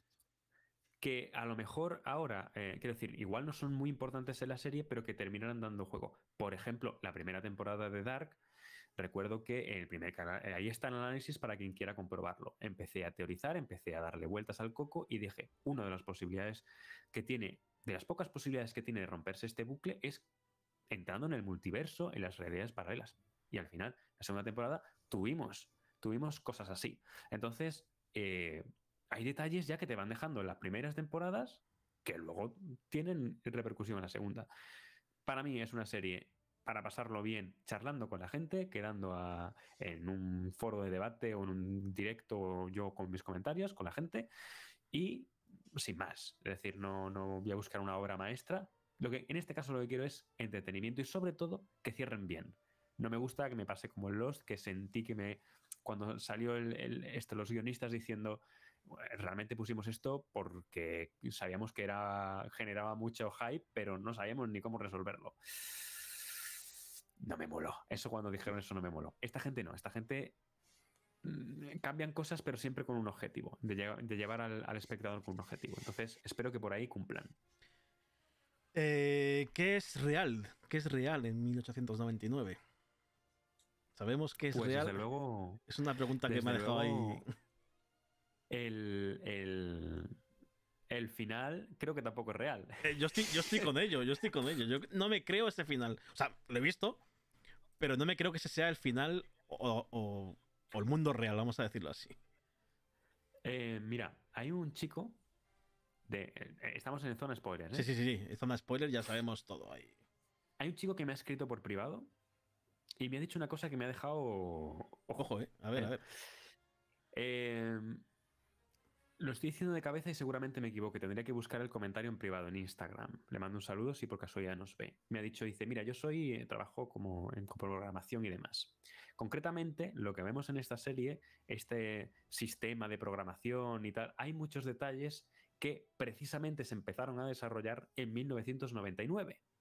Y me, dio muchas explicaciones, ejemplo, y dije, ah, ¿Cómo? ¿En 1999? Y me dice, sí, sí, sí, sí. Te estoy dando la fecha porque es muy concreta. 1999. 100 años después de los supuestos acontecimientos y, bueno, ahí... Y 100 años antes de otra cosa. Exactamente. Entonces, claro, me dice, te lo digo porque tengo la sensación y te lo digo con fundamento, con esto, de que eh, ese, programa se ha creado en 1999. Y la simulación de que estamos, o sea, lo que estamos viendo en 2000, 2299, no me acuerdo qué fecha era. O 2199, 2199 creo que era, sí. 2199 creo que era. Eh, es otra simulación y el tendremos, pues eso, ese, ese además coincidiría con Matrix. por Más, más círculos. O sea, eh, más, por, por, cerrar ya la referencia, porque obviamente bebe de Matrix en algunos detalles. Entonces, eh, yo me quedo con esa teoría. Yo, yo, estoy, estoy muy in con esa teoría. ¿eh? Bueno, ahora que me lo has dicho, la verdad es que no, lo había pensado ni, ni, de lejos, pero sí. O sea, si, si alguien lo dice así es porque a lo mejor tiene ahí y cuadra, yo ¿eh? estaba cuadra. intentando, eh, claro, yo estaba intentando, o sea, yo pensaba, lo primero que dije es 1999, aparecerá y me gustaría que apareciera si lo hacen bien y lo atan bien. Lo que no sabía es el cómo. Cuando este chico me empieza a dar explicaciones, me manda links y cosas, digo, digo, ay, esto sí que me mola, esto sí que me mola. ¿Ves? Esto ya por aquí, por aquí sí que hay chicha. A lo mejor se queda nada, pero y lo divertido y lo bien que lo pasamos mm. leyendo y comentando. Claro, claro, eso es lo que mola, es lo que mola. Yo, de hecho, cuando vi el final, sí que es verdad que me quedé un poco. Me moló, ¿eh? Me moló pero mm, me quedé un poco más frío porque hay, no sé si has visto toda una serie, o Manu, que se llama mm, Life on Mars, que era británica, eh, y luego hicieron un remake americano y luego hicieron una española que se llamaba La chica de ayer. Que era, bueno, era un policía eh, de la época actual que un accidente o un tiroteo, no sé qué, eh, es herido y se despierta años antes. ¿Qué pasa? Pues que en, Mm, la, verdad es que la serie española no sé cómo termina, no la vi. Pero la, inglesa termina de una forma y la americana, no sé si decirlo, porque a lo mejor es un spoiler, no sé si vais a verla ni siquiera. Es, que tiene, eh, o sea, él está en el hospital y se despierta en un tiempo anterior. Sí. No, no, está en el hospital, no está en el hospital. Eh, vemos que hay un accidente, no recuerdo si era un tiroteo o algo, y una vez que pasa eso, vamos hacia atrás en el tiempo y él está ahí en el tiempo, o sea, como si hubiera viajado en el tiempo. Ya me está molando eso, ¿eh? Sí, pues entonces no te, voy a, viajes temporales... no, te voy a, no te voy a decir nada entonces. Cuando la veas, quedamos un día y, y hablamos. Y lo comentamos. Y lo comentamos, no, voy a decir nada. Me vas a, me vas a, pasar el nombre después, ¿eh? Porque sí, esto de viajes temporales... Yo soy muy fan de...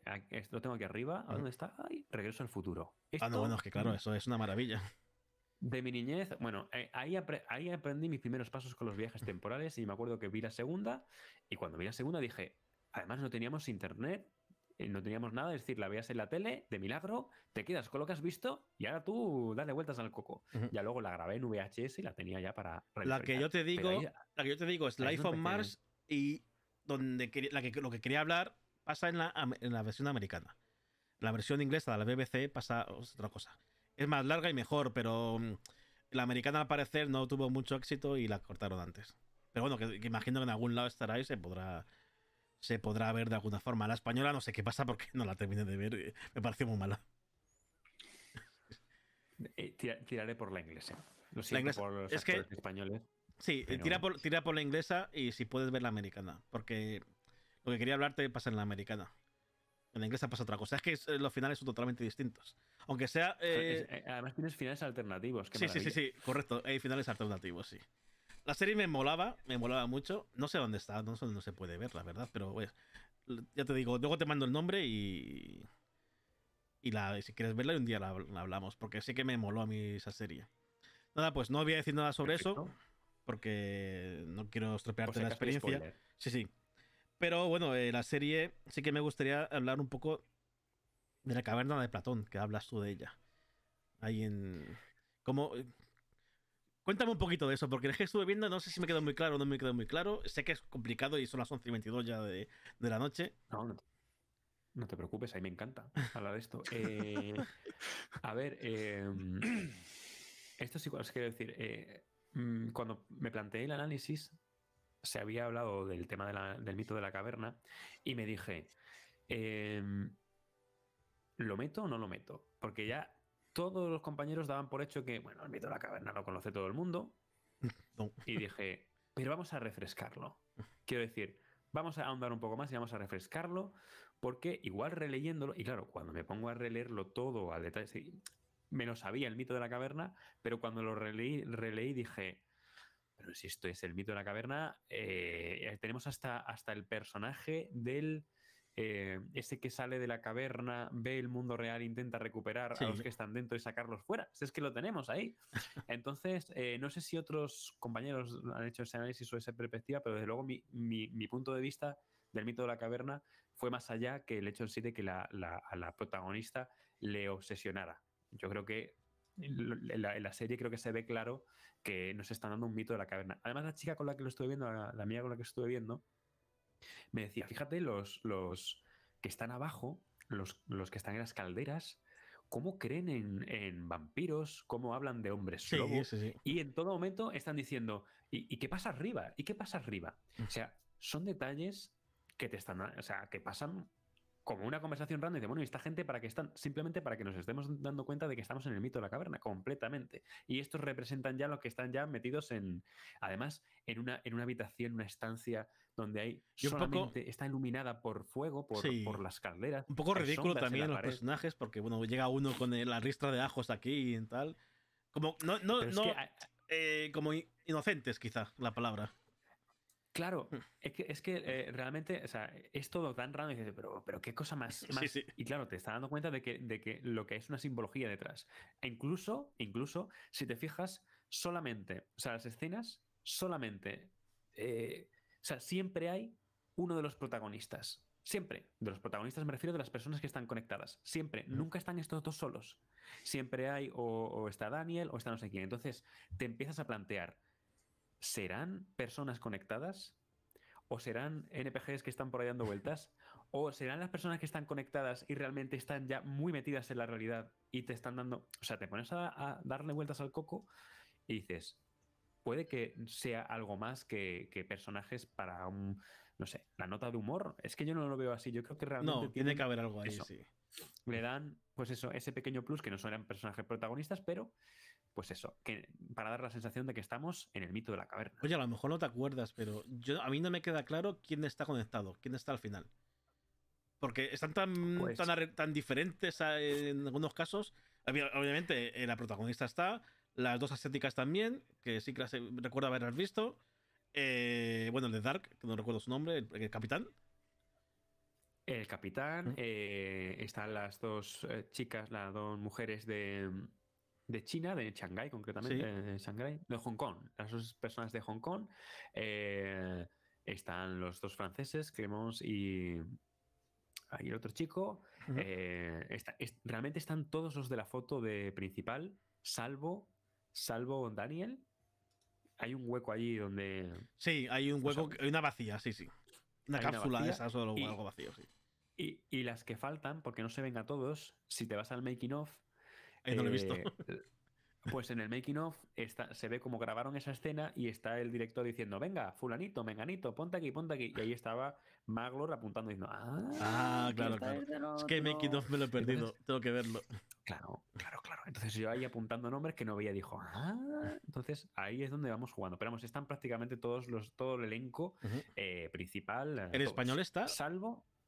Sí, sí, está, no, lo había visto. Está español y el portugués, sí, sí, sí.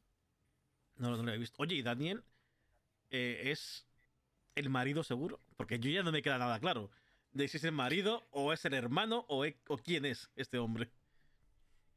Porque además, como no está. tiene una alianza. Ella tiene una alianza, cuando sale, Cuando sale de, la, de, la, simulación, en el capítulo final, tiene una alianza. Entonces, puede ser, puede ser que quien sea, este Kiara o quien sea, le esté intentando meter en la cabeza de que está casada. O a lo mejor realmente lo esté. Pero hay dudas, hay dudas porque el propio personaje eh, tiene su, o sea, el personaje de, Daniel tiene su pasado, tiene sus recuerdos distorsionados y él los ve, o sea, ve, las fotos y, tú te estás dando cuenta como espectador que dice, pero bueno, si las fotos, si están todos vestidos igual que en la propia simulación, o sea, son fotos que no son reales, pero él los percibe como algo real todo, el recuerdo con ella, entonces dices, uy, esto, esto huele, huele a que Hay algo más está un poco, está un poco no sabemos, no sabemos. detalle, ahora que hablas de la distorsión, me encanta el detalle de, que la música, cuando en determinados momentos de la serie que la música también estuviera como distorsionada, como si estuviera, como si fuera una emisora mal, más sintonizada, que a veces hace un, no sé si te fijaste, hace un ruido raro en la música y como si estuviera mal, como si hubiera algo mal ahí dentro. se, da, se da la sensación.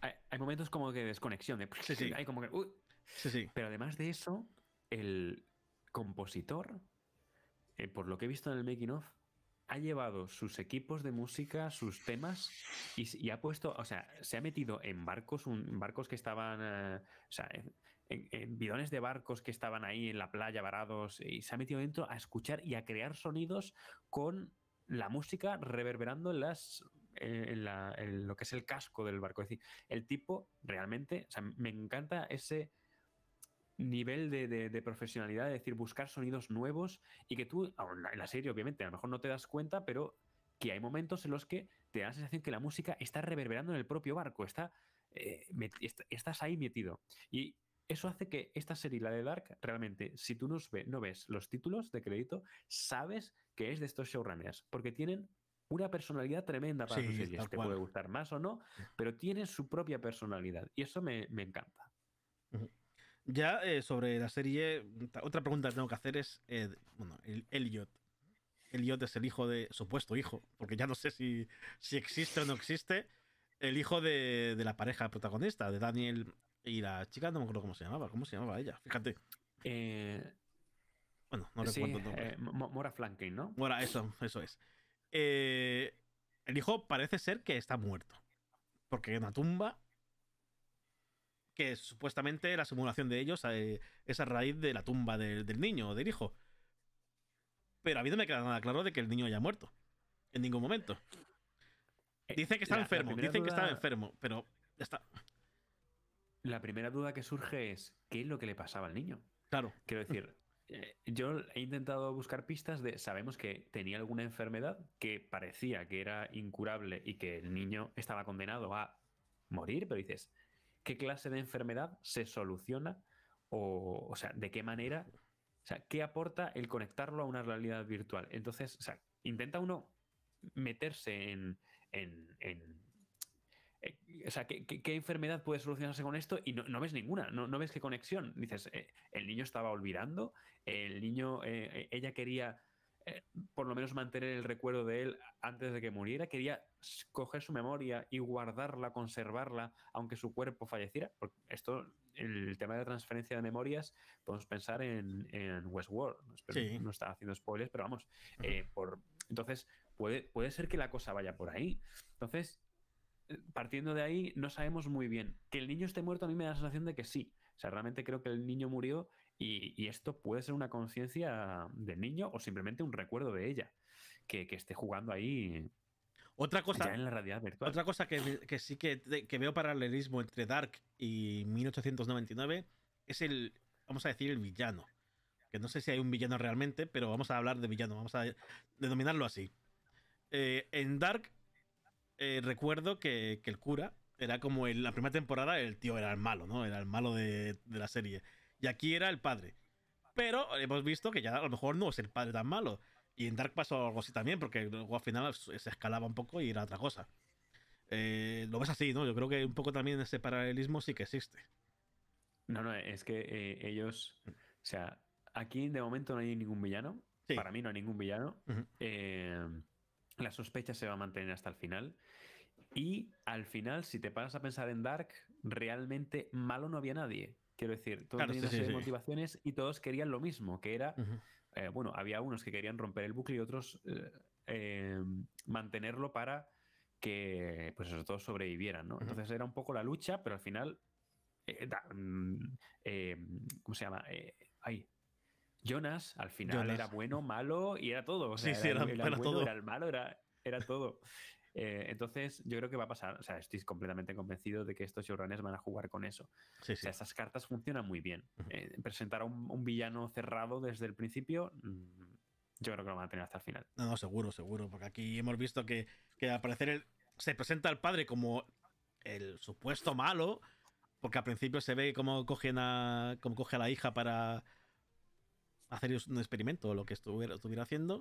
Pero luego se ve que no, o sea, no es así ni, mucho menos. Yo es creo que... el padre es el cortafuegos, ¿sabes? Ese cortafuegos que evita que, que, los virus entren o salgan. Pues yo creo que él es el cortafuegos, que, que se ha metido ahí para eh, Kiaran, que hablamos mucho de Kiaran, Kiaran, Kiaran, y no sabemos tampoco si Kiaran existe. No. Yo estoy más eh, en el debate, no sé si lo llegasteis a ver, pero en el debate lancé mi teoría personal a que Tiaran es, ahí Tiaran, Kiaran es el hermano de todos.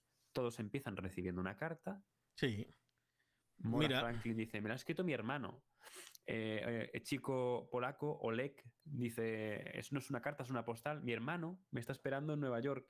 Eh, entonces yo creo que Kiaran es el, el, resto no abre, no dicen qué es lo que pone esa carta, pero yo creo que Kiaran es el hermano de todos o es la persona que... que relaciona a todos, sí, sí, mola, mola muchísimo. Tengo muchísimas ganas de que, de que Netflix diga, eh, segunda temporada por lo menos que, está, que, tenga luz verde, porque me quedaría muy mal, me quedaría súper planchado de que no estuviera, no pudieras terminar de ver esta historia. Eh, pirámides, triángulos, ¿eres, te gusta David Lynch? Eh, yo solamente de David Lynch, así de cabeza, creo que vi la de Dune en su día. Joder, has visto la peor, tío. Bajo mi gusto, por lo mejor te moló, pero, para no, mí. No, no, eh, vale, no digas más, no, falta sobre las palabras. Soy, soy, muy discreto, quiero decir, soy muy bueno a la hora de dar opiniones cuando cosas no me gustan, pero la del el año pasado hubo mucha gente que me decía, ah, claro, es que ver Dune, Dune versión extendida. Yo no, si, si la he visto, la Dune ya con el corte, con todo. Nada, nada. Para mí es la peor con diferencia de, David Lynch.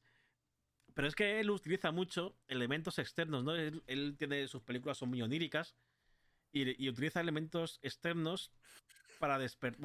son elementos que existen en la realidad, que están distorsionados en una especie de sueño y esos elementos son los que despiertan al, protagonista, ¿vale? No son ningún spoiler. Suele ocurrir en Twin Peaks, en, Mulholland Drive, hay cosas que ocurren así. Eh, y aquí tenemos una pirámide, una llave que, que además cambia. Eh, porque la pirámide siempre la lleva el niño, eh, la lleva Elliot todo el rato. Una pirámide en negro, pero luego se cambia una pirámide de juguete. Porque supuestamente Dani la ha cambiado la programación de, la simulación. esos elementos son, te digo, son muy, muy de David Lynch. Y aquí lo han cogido. ¿En Dark había algo así también? ¿o no? no recuerdo que hubiera un elemento Claro que no, no hablaba, no, Dark no eran temas de simulación, no había, eh, no había nada onírico ni nada que se pudiera llevar a ese estilo, o a ese lado por lo menos. Eh, no, pero sí que había, sería la central nuclear, incluso podría ser. Había, había recuerdos y había eh, sueños dentro de, de algunos de los personajes tenían sueños bastante un poco, pero no, no a este, no hasta ese punto, no al punto que estamos. Bueno, o, el colgante que llevaban, que al final llevó todo el mundo, yo creo, el colgante de, San ah, Cristóbal ese. Eh, objetos objetos eh, eh, que tenían su propia paradoja. Sí, sí. la paradoja esta que Doc, Doc Brown, el, Regreso al Futuro, siempre decía, esto crear, destruirá el universo porque crea una paradoja. Al final, el huevo que fue antes, el huevo o la gallina, de eso había... Había, muchísimos, sí, sí, sí. Muchísimos easter eggs en Dark. Y nada, el último, el último porque ya son, no sé si no sé el tiempo que tienes, pero son las 12.95 ya.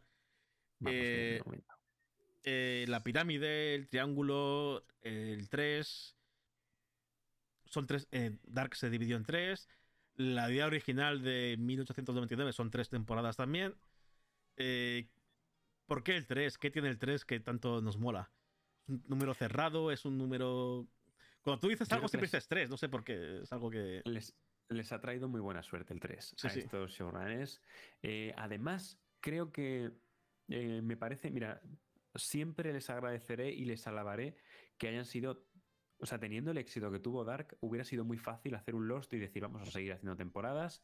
Sí. no, no, no, fueron muy honestos con el público. Dijeron, nuestro plan era de tres, lo vamos a cerrar en tres.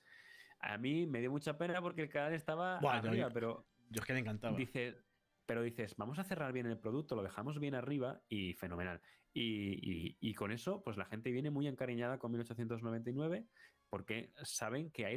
Eso, eso, es, eso señal de calidad, de, que los showrunners no te van a intentar sacar los cuartos, en este sentido es eh, robarte el tiempo en tonterías. Es, vamos a concebirlo en tres temporadas y además que me parece una cifra que es buena para, una serie de este tipo, para no saturar.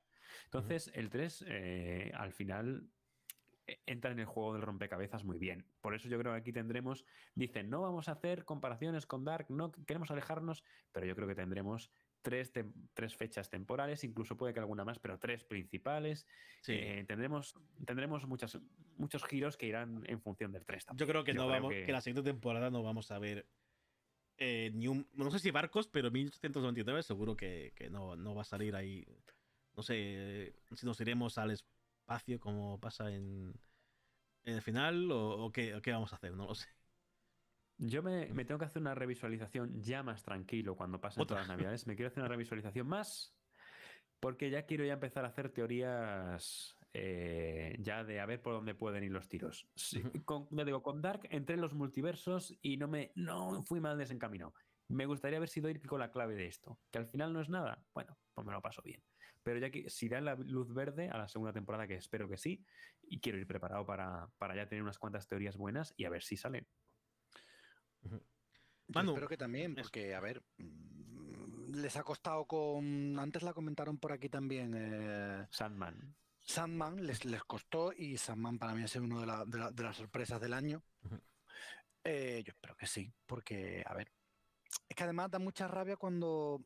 Yo entiendo, yo entiendo que tengan estos estándares altos porque, a ver, si algo no funciona, no le voy a dedicar dinero, pero yo creo que viene también derivado de lo que comentamos antes, de sacar las series de golpe, de no dejar que la gente las difiera y, los disfrute. Es como, como la saco de golpe, todos los meses tengo que sacar 20 cosas.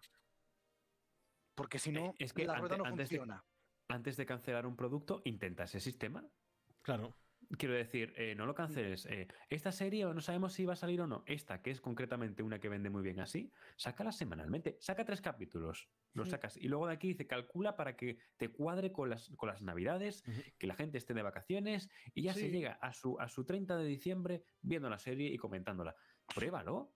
Y si te, te, alarga dos meses de suscripción, oye, pues habéis cumplido los objetivos. Claro, Pero no, esto es una barbaridad. O sea, esto Marvel lo hace bien en ese sentido. Hará cosas bien, hará cosas mal, pero algo que hace muy bien es planificar muy bien el timing. Desde luego el timing lo tiene muy controlado Marvel. Sí, sí, sí, sí, sí. Podrían aprender un poquito de estas cosas. Lo que tú has dicho, no todas las series. Mira, me pones una serie como Sex Education que no tiene eh, este misterio, este. No, la puedes ver del tirón, te gusta, la disfrutas, puedes pausar, vale. Pero hay series que les viene, vamos, de lujo. Es que estas series de las que le das vueltas, es que claro, lo que te he dicho, a mí me gusta digerir lo que he visto. He visto una locura, vale, déjame digerirla antes de ver la siguiente locura. Es que eh, el trabajo de, que tú en un capítulo, o sea, el trabajo de los guionistas de que en un capítulo mm, lleves al espectador por un sitio es tanto para que eh, ni siquiera, no o sea, ya no te dejan ni ver los créditos. Es, venga, cinco segundos, siguiente capítulo, ahí va, vamos. Entonces, no te da tiempo ni a pensar, es, ¡pum! Te vamos a dar la respuesta ya. Eh, es una pena. Es, una pena, Porque al final. Han preferido, han preferido meter publicidad antes que probar ese sistema, lo cual me parece la cabezonería más grande, quiero decir. El, sí, la, la, la, reducción de precio con publicidad es un poco. Bueno. Sí, es como su seña de identidad. Nosotros somos así, como nosotros somos de los que sacamos las series, quiero creer que ese es el motivo. No sé. A ver, eh, hay, la fórmula de no traicionar a, tu, a tus espectadores, porque hay gente que se puede sentir traicionada si cambia el sistema de es pon algunas series, como has dicho, eh, que, pegan para eso y otras. Y entonces ya tienes contenido para todos, para todos. Hmm. Estas son clarísimas que funcionan mucho mejor. Stranger Things, por ejemplo, Stranger Things es una serie que eh, la dividieron en dos y me parece perla. Que lo hayan hecho así. Sí, no quiero decir capítulo semanal, pero una parte. Otra parte, mira, oye, fenomenal. Dos meses y pico, casi tres. Muy bien. Claro.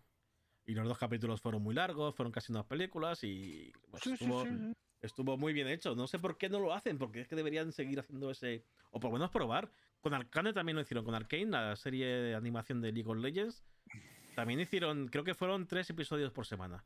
No era lo mismo, pero bueno, al final. Están muy obsesionados con, con, las cifras de visualizaciones. Sí, sí, sí. Sobre todo, es una cosa horrorosa. Las cifras de visualizaciones. he, trabajado, he conocido a gente que ha trabajado eh, con el sistema de Netflix que me han dicho eh, que están, están mal. Están, o sea, anímicamente es un estrés y un, y un no saber qué va a pasar que es horroroso. Claro. Pero Es horrible. Además, eh, ellos miran mucho las cifras de visualización de los primeros días. O del primer día incluso. Que luego ya, si en el mes siguiente la ven no sé cuántos, le importa poco. Porque ya han, decidido cancelarla o seguir adelante, pero, pero ellos quieren que el primer día se esté la gente viéndolo, o el primer fin de semana, o primeros días, la gente viéndola a piñón. Pues no sé si eso es una buena estrategia la ha servido hasta ahora. pero... Ahí están. No, sí, sí, claro, claro. No están tan bien como estaban antes porque hay más conveniencia, pero han conseguido llegar hasta donde están. Sí, es lo que ha dicho Dani antes, lo que han dicho, que, que no hemos estudiado marketing y si ellos, bueno, pues, están. claro. Están siempre quejándose, pero están. Pero no están cambian. Ahí, sí, Ya digo. es, es, es, la cabezonería. Yo, yo, creo que es ya el, el orgullo de decir, no, no, lo vamos a hacer así y así. Está, están en la época rebelde de la adolescencia. Déjales que crezcan 5 o 6 añitos más y igual cambian de opinión. Y ya se vuelven más. no lo sé. Dani, eh, ¿tienes una serie tipo Dark, tipo 1899 que digas, esta tenéis que verla? Así sería puzzle. Eh, eh, una que yo sepa que no hayáis visto es que, no, bueno, que después de esa. No sé, no sé qué. Si la hemos visto, una, una, muy buena, una muy buena que he visto Vi con mi, o sea, vi yo solo, luego vi con mi esposa y luego creo que la hemos llegado a empezar a ver otra vez. Eh, recomiendo a mis padres y funciona muy bien. Es Breaking Bad, eso es una locura. Y Better Call Saul la he visto hasta el final y me ha encantado. Es decir, eh, si, tengo que recomendar series, esas dos las recomendaría. Y fíjate que no son series que tengan que ver con mi contenido. Eh, que veo, Pero son series, de este estilo también, que ves episodios y dices, mm, ¿Te engancha o son puzzles rompecabezas o son series de otro eh, tipo? no he eh, visto Breaking Bad, eh, fíjate tú. No la he visto. Primera y segunda temporada de Westworld. Sí, esas son, esas son muy buenas. Esas se prestan a eso. Y yo voy a la caza y captura de, series así. He llegado a ver algunas. Fui a ver Tenet. Por cierto, cuando fui a ver Tenet en el cine, no sé si habéis visto Tenet sí, de sí, sí. Christopher Nolan. La visto, Fui a ver, fue en plena pandemia. Entonces yo iba con mi, con mi mascarilla y eh, se estrenó dos o tres meses, un par de meses después de, Dark. Entonces yo estaba en el cine y, fui a verla porque me dijeron, uy, esto, esto tiene pintaza para análisis tremenda. Entonces me fui con mi papel en el cine, yo solito allí. Eh, estaba en Sevilla. Eh, llevé a mi mujer a un concierto, ella estaba en el concierto y yo estaba allí viendo la, la, serie. Sí. No, no, me molaba, no me molaba el concierto. Entonces dije, yo, yo, yo llevo que yo voy a ver esto por trabajo. Y estaba allí sentado y cuando estaba terminando la película, estábamos todavía viendo los créditos y tal, dice el chico delante, jo, esto se presta para los youtubers. Para los, youtubers, de... Mira, además hay uno con una gorra que hace unos análisis de Dark ¿Sabes? Esta de los, de los viajes en el tiempo. Uno con una gorra y está, salió con cuatro tíos en un. O sea, salen los cuatro en un debate y me lo bebí entero y yo, y yo, yo estaba detrás y yo decía, no me puedo creer esto. ¿Le, dijiste algo o te fuiste así? No, no, no, no le dije nada, no le dije nada. lo que estaba, estábamos con las mascarillas y, eh, Mira, yo, o sea, la verdad que no soy vanidoso ni nada de esto, pero eh, como era la primera vez que alguien hablaba de, mis vídeos, eh, y yo iba con la misma gorra, o sea, es que iba con la misma gorra ese día. Eh, entonces yo hice así con la mascarilla, o sea, estaba, estábamos hablando por el pasillo, hice así con la mascarilla, me agaché y empecé a rascarme la barba. Entonces el tipo se queda callado, se queda, se, queda callado, se queda mirándome, porque estaba hablando de eso precisamente, de esto seguro que ya mañana hay 20 youtubers y hablo de la gorra. Y yo a los 30 segundos hice así, me arrasco, se queda mirándome y yo no lo miraba a él, pero noté que se quedaba callado. había dejado de hablar. y entonces mira, mira, mira, la conversación. Y, en esta que estás viendo por aquí, por el rabillo del ojo, que el chico te está mirando y está dándole vueltas al coco, como diciendo: Tu cara Este cabrón se parece un huevo al que, con el de que yo estoy hablando. Le he invocado. no, pero es como. Eh, eh, no puede ser que sea el mismo tío. No, no, puede ser, no puede ser. que casualidad. lo dejé ahí y yo me lo pasé muy bien con el eso. El tío sigue pensándolo a día de hoy. Ahora el tío hace series. Vale, pues, pues me quedé con las ganas de hacer el, análisis de Tenet, porque la vi en el cine y yo digo, esto necesito verlo otra vez. Necesito verlo otra vez y ponerme y al final la dejé. The Dolan es, quizás no es, la, no es la mejor, pero bueno, no a mí no, me, a mí no, me disgustó para nada. ¿eh? Mm. Pero mira, eh, me dio la sensación de que si yo me hubiera puesto con la peli tranquilo en mi casa a verla y hago un análisis, le hubiéramos dado un plus a la película. No te voy a decir que hubiera sacado, pero sí, porque la película, la primera vez que la ves, entiendes de qué va, entiendes el final y todo. Sí, sí, sí. Pero creo que se prestaba a jugar a un pequeño análisis de 15-20 minutitos para, mira, esto, esto, esto, vamos a organizar las tramas y yo creo que haces el revisionado y dices, ostras, pues la he disfrutado más con esos pequeños juegos, porque se prestaba eso. ¿eh? Bueno, pues para la siguiente de Nolan, que no sé cuándo se va a estrenar, por cierto, pero ya está por ahí no, recuerdo si. Ay, no recuerdo de qué iba ni siquiera. Pero sí que sé que está haciendo una película. De origen. Ostras, la de origen, la sido muy buena para analizar. Esa, ¿eh? es la, leche.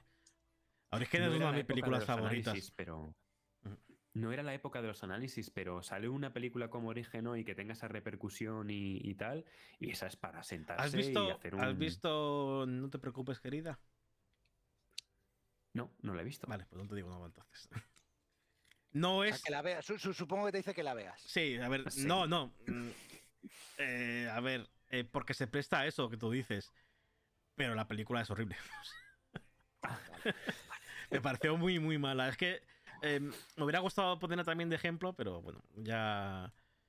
Si la ves algún día, está en HBO ya. Si la ves algún día, pues también hablamos si quieres de, ella. Aunque sea por mensajitos. ¿Series puzzle? Pues sí. Series y pelis. No, es una peli, es una peli. Ya, pero no, es que es, puzzle, pero bueno.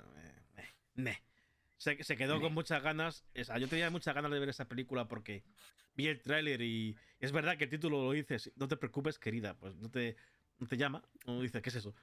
el, título no engaña, ¿no? No, no. Mm. Pero luego la ves y. y bueno, yo vi el tráiler y dije, pues tengo que verla porque es de las mías, es de la que te come la cabeza, pero luego no, luego no. Memento, por ejemplo, se me viene a la oh, Memento es buenísima, claro. Otra que también te da juego para, para cosas así. Hay series, eh, o series y pelis. Yo estoy a la caza de esas series. Estoy a la caza. Sí, yo también, por eso te me preguntaba. Cuesta, me cuesta mucho encontrarlas. ¿eh? Es decir, hay mucha gente que me recomienda, pero no terminan de engancharme. Eh, o no le veo yo, digo, vale, sí, lo, lo he visto, pero no le veo para el análisis, no lo sé. Y, no siempre, o sea, hacer un análisis porque sí, a mí me tiene que gustar mucho y ver que hay... Yo es que busco pelis o series de, ese tipo.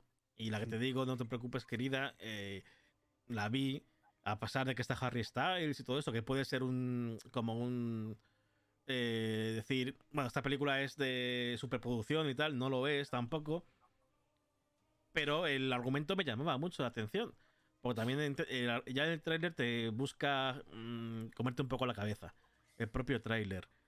Pero es que luego la película me pareció tan mala, tan desastre, tan, tan una, una idea buena desaprovechada, muy desaprovechada. Es, para muy, mí. es muy complicado eh, hacer, hacer guiones de estas cosas. Es muy difícil. Y hay algunos que se nota que lo intentan, pero se no, no, no, salió, no salió bien. No, para mí no. Eh, yo creo que eh, con Dark tanto quien le gusta como quien no coinciden en que si algo hicieron bien esta gente es conectarlo todo. Realmente eh, la premisa de todo está conectado es verdad. O sea, y ahí no es perfecta, es decir, tiene sus cosas que dices tú, eh", pero mm, lo conecta.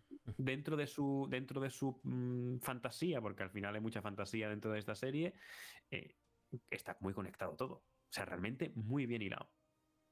Es que hubo, cuando terminó Perdidos, hubo muchas series también que lo intentaron.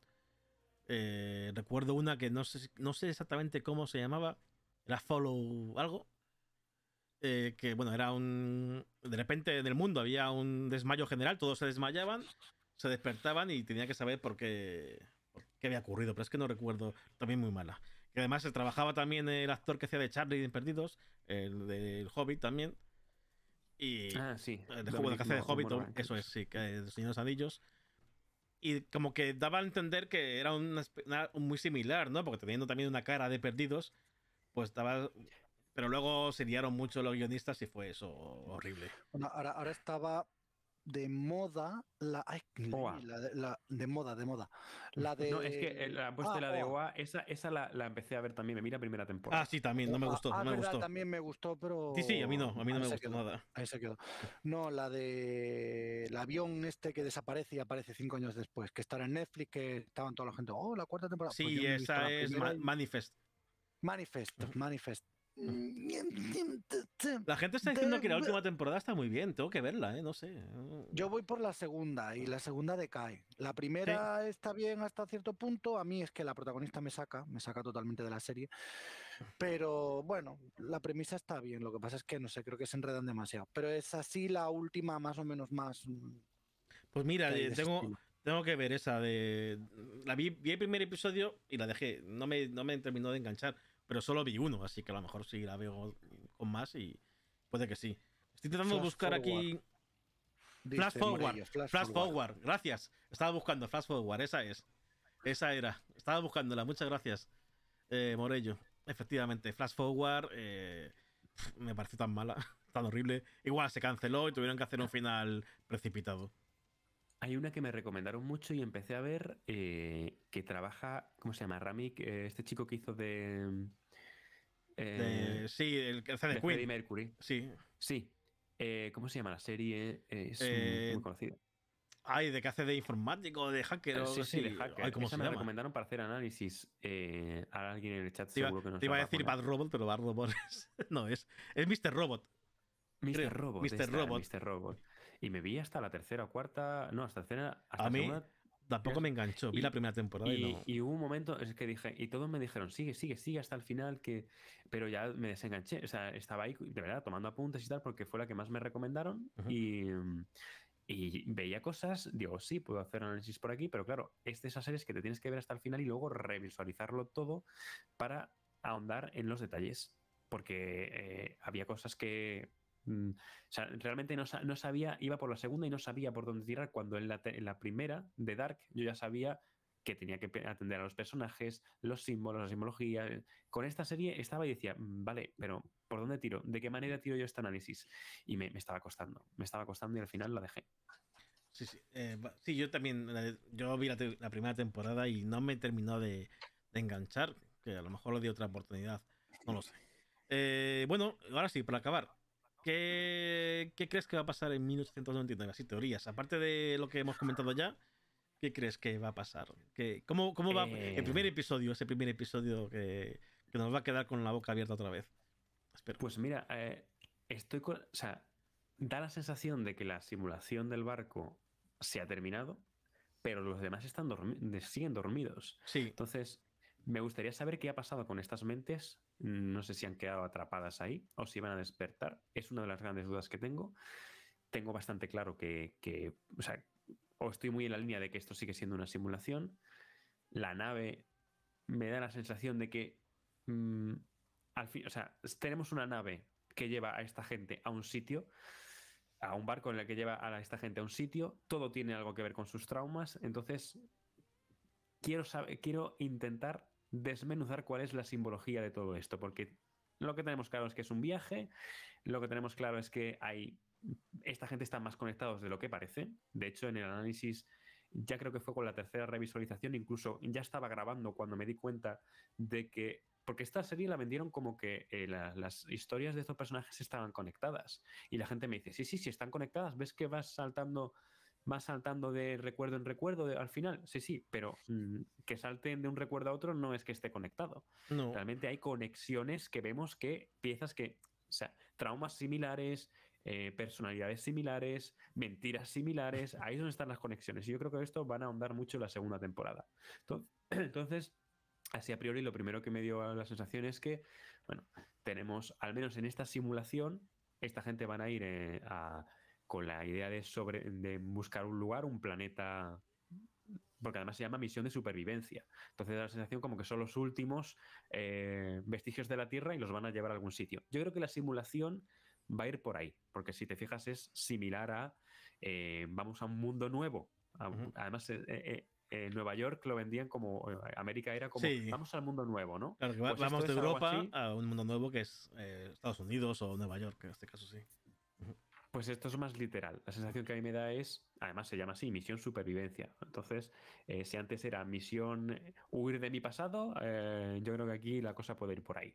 Y al final es lo mismo, es un viaje que no va a llegar a destino y, donde van a poner a prueba a esta gente, porque al fin y al cabo están poniendo a prueba los mm, límites de la cordura, de, cómo actúan, están como, como en un gran hermano bicheando a ver cómo, cómo interactúan entre ellos. Entonces yo creo que va a ser la cosa así, pero igual me equivoco. ¿eh?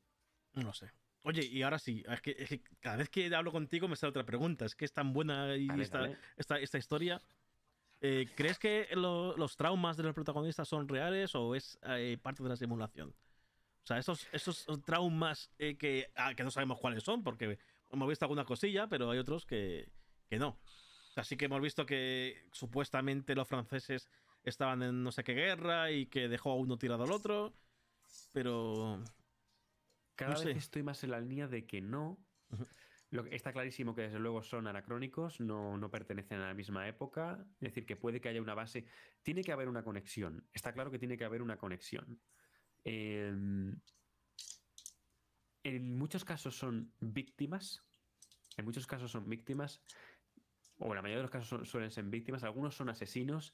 Eh, yo no sé si eh, em, me, ha dado por pensar, puede que algunas, mm, algunos que parecen víctimas les estén haciendo lo mismo que ellos hicieron a, alguien como, no sé, terapia de shock o algo así.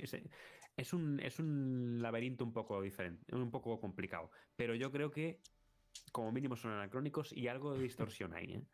No creo que sean. Ya digo, al principio estaba pensando que el trauma, el trauma origen era el mismo, pero cada vez estoy más en la línea de que no, de que esto está más en un experimento donde les están trastocando la mente. Bueno, pues nos vamos a dejar aquí. Con muchas ganas ¿eh? de, de seguir hablando contigo, pero es que ya son dos horitas aunque mañana es fiesta, pero bueno, eh, no sé si Manu tiene que trabajar o tú, Maglor. No, yo estoy de vacaciones. Así que de vacaciones. Yo mañana trabajaré en el canal, aunque es festivo, pero paso mañana, ¿no? Que es mi cumple. Oh, pues nada. Felicidades por adelantado. Adelantadas, sí, sí. Sí, sí. Y pues nada, oye, ha sido un placer tenerte aquí. Me ha encantado, ¿eh? eh espero que algún día la segunda temporada repitamos o no sé, cuando, como tú quieras. Como tú quieras, porque. Ojalá haya segunda temporada. Ojalá, ojalá, sí. sí, tengo muchas ganas. Y espero que Netflix recapacite. Y... Bueno, yo creo que las cifras no han ido tan mal de, de datos, de audiencia, pero claro, por lo menos los creadores decían que iba bien. Pero no sé yo si, si lo de que hemos hablado del cómic este le va a afectar mucho o no, no sé. Yo por, las visitas que he visto en el canal, que es lo que a mí me va guiando un poco, eh, mm, es un vídeo que no tuvo muchas visitas al principio, pero que se mantiene y ya va a entrar en lo mínimo, o sea, como es el, el mínimo, ¿no? Tenemos, eh, lo mínimo aceptable, ¿no? Algo así. Eh, sí, sí, es como la franja esta de YouTube donde te muestra la línea, entonces ha ido todo el tiempo así y cada vez más, más cerca, más cerca y ya se está acercando. entonces es una serie que, que, digiere con tiempo, que hay que digerirla con tiempo y que, y que hay que darle espacio a la gente para verla. Espero que Netflix sepa comprender esto y yo espero que se esperen hasta el final de año, que en las vacaciones de Navidad la gente se anima a ver series en maratón. Entonces, eh, hay que darle tiempo. Yo la he recomendado en todos los lados. La recomendé en Movistar Esports en un Twitch que hicimos. La recomendé, bueno, sé, aquí también la he dicho, o sea que, que, la he puesto muy bien y nada. Lo dicho, Maglor, que un placer tenerte por aquí. Eh, espero que pronto podamos hablar también. Y te voy a mandar ahora el nombre de la serie, que no es igual a esto, porque al final son capítulos muy, mm, muy de serie policíaca, pero que tiene un, tienen un algo, ¿no? De que el protagonista obviamente no pertenece a esa época. Eh, lo dejo ahí de momento, te lo envío ahora y, nada. Yo me lo apunto. Mm. Que nos vemos el siguiente lunes y en cuanto tenga tiempo, esto está subido a Cuenda y a YouTube, claro, por supuesto. Chicos. Un abrazo a toda esa buena gente que ha estado por ahí. Igualmente, en el chat. Muchas gracias por pasaros. Poquitos, no muchos. Ha sido un placer. Igualmente. Manu, nos vemos también el lunes. No, el viernes. El viernes, ¿no? Que hacemos. El viernes, el viernes tenemos, es verdad que hacemos especial de The Game Awards. El viernes tenemos Game Awards, los premios de los videojuegos de nuestro amigo. Doritos Game Award. De nuestro amigo Geoff Kylie, que a ver qué se saca este, este, amigo que este nos, año. Nos cae genial, nos cae genial. Sí. sí. pues nada, chicos, nos vemos pronto. Nos vemos el viernes y Maglor, un placer tenerte y espero verte. En tu canal te veré y tus debates también, que son, son muy buenos. Venga, un abrazo. Hasta luego. Adiós.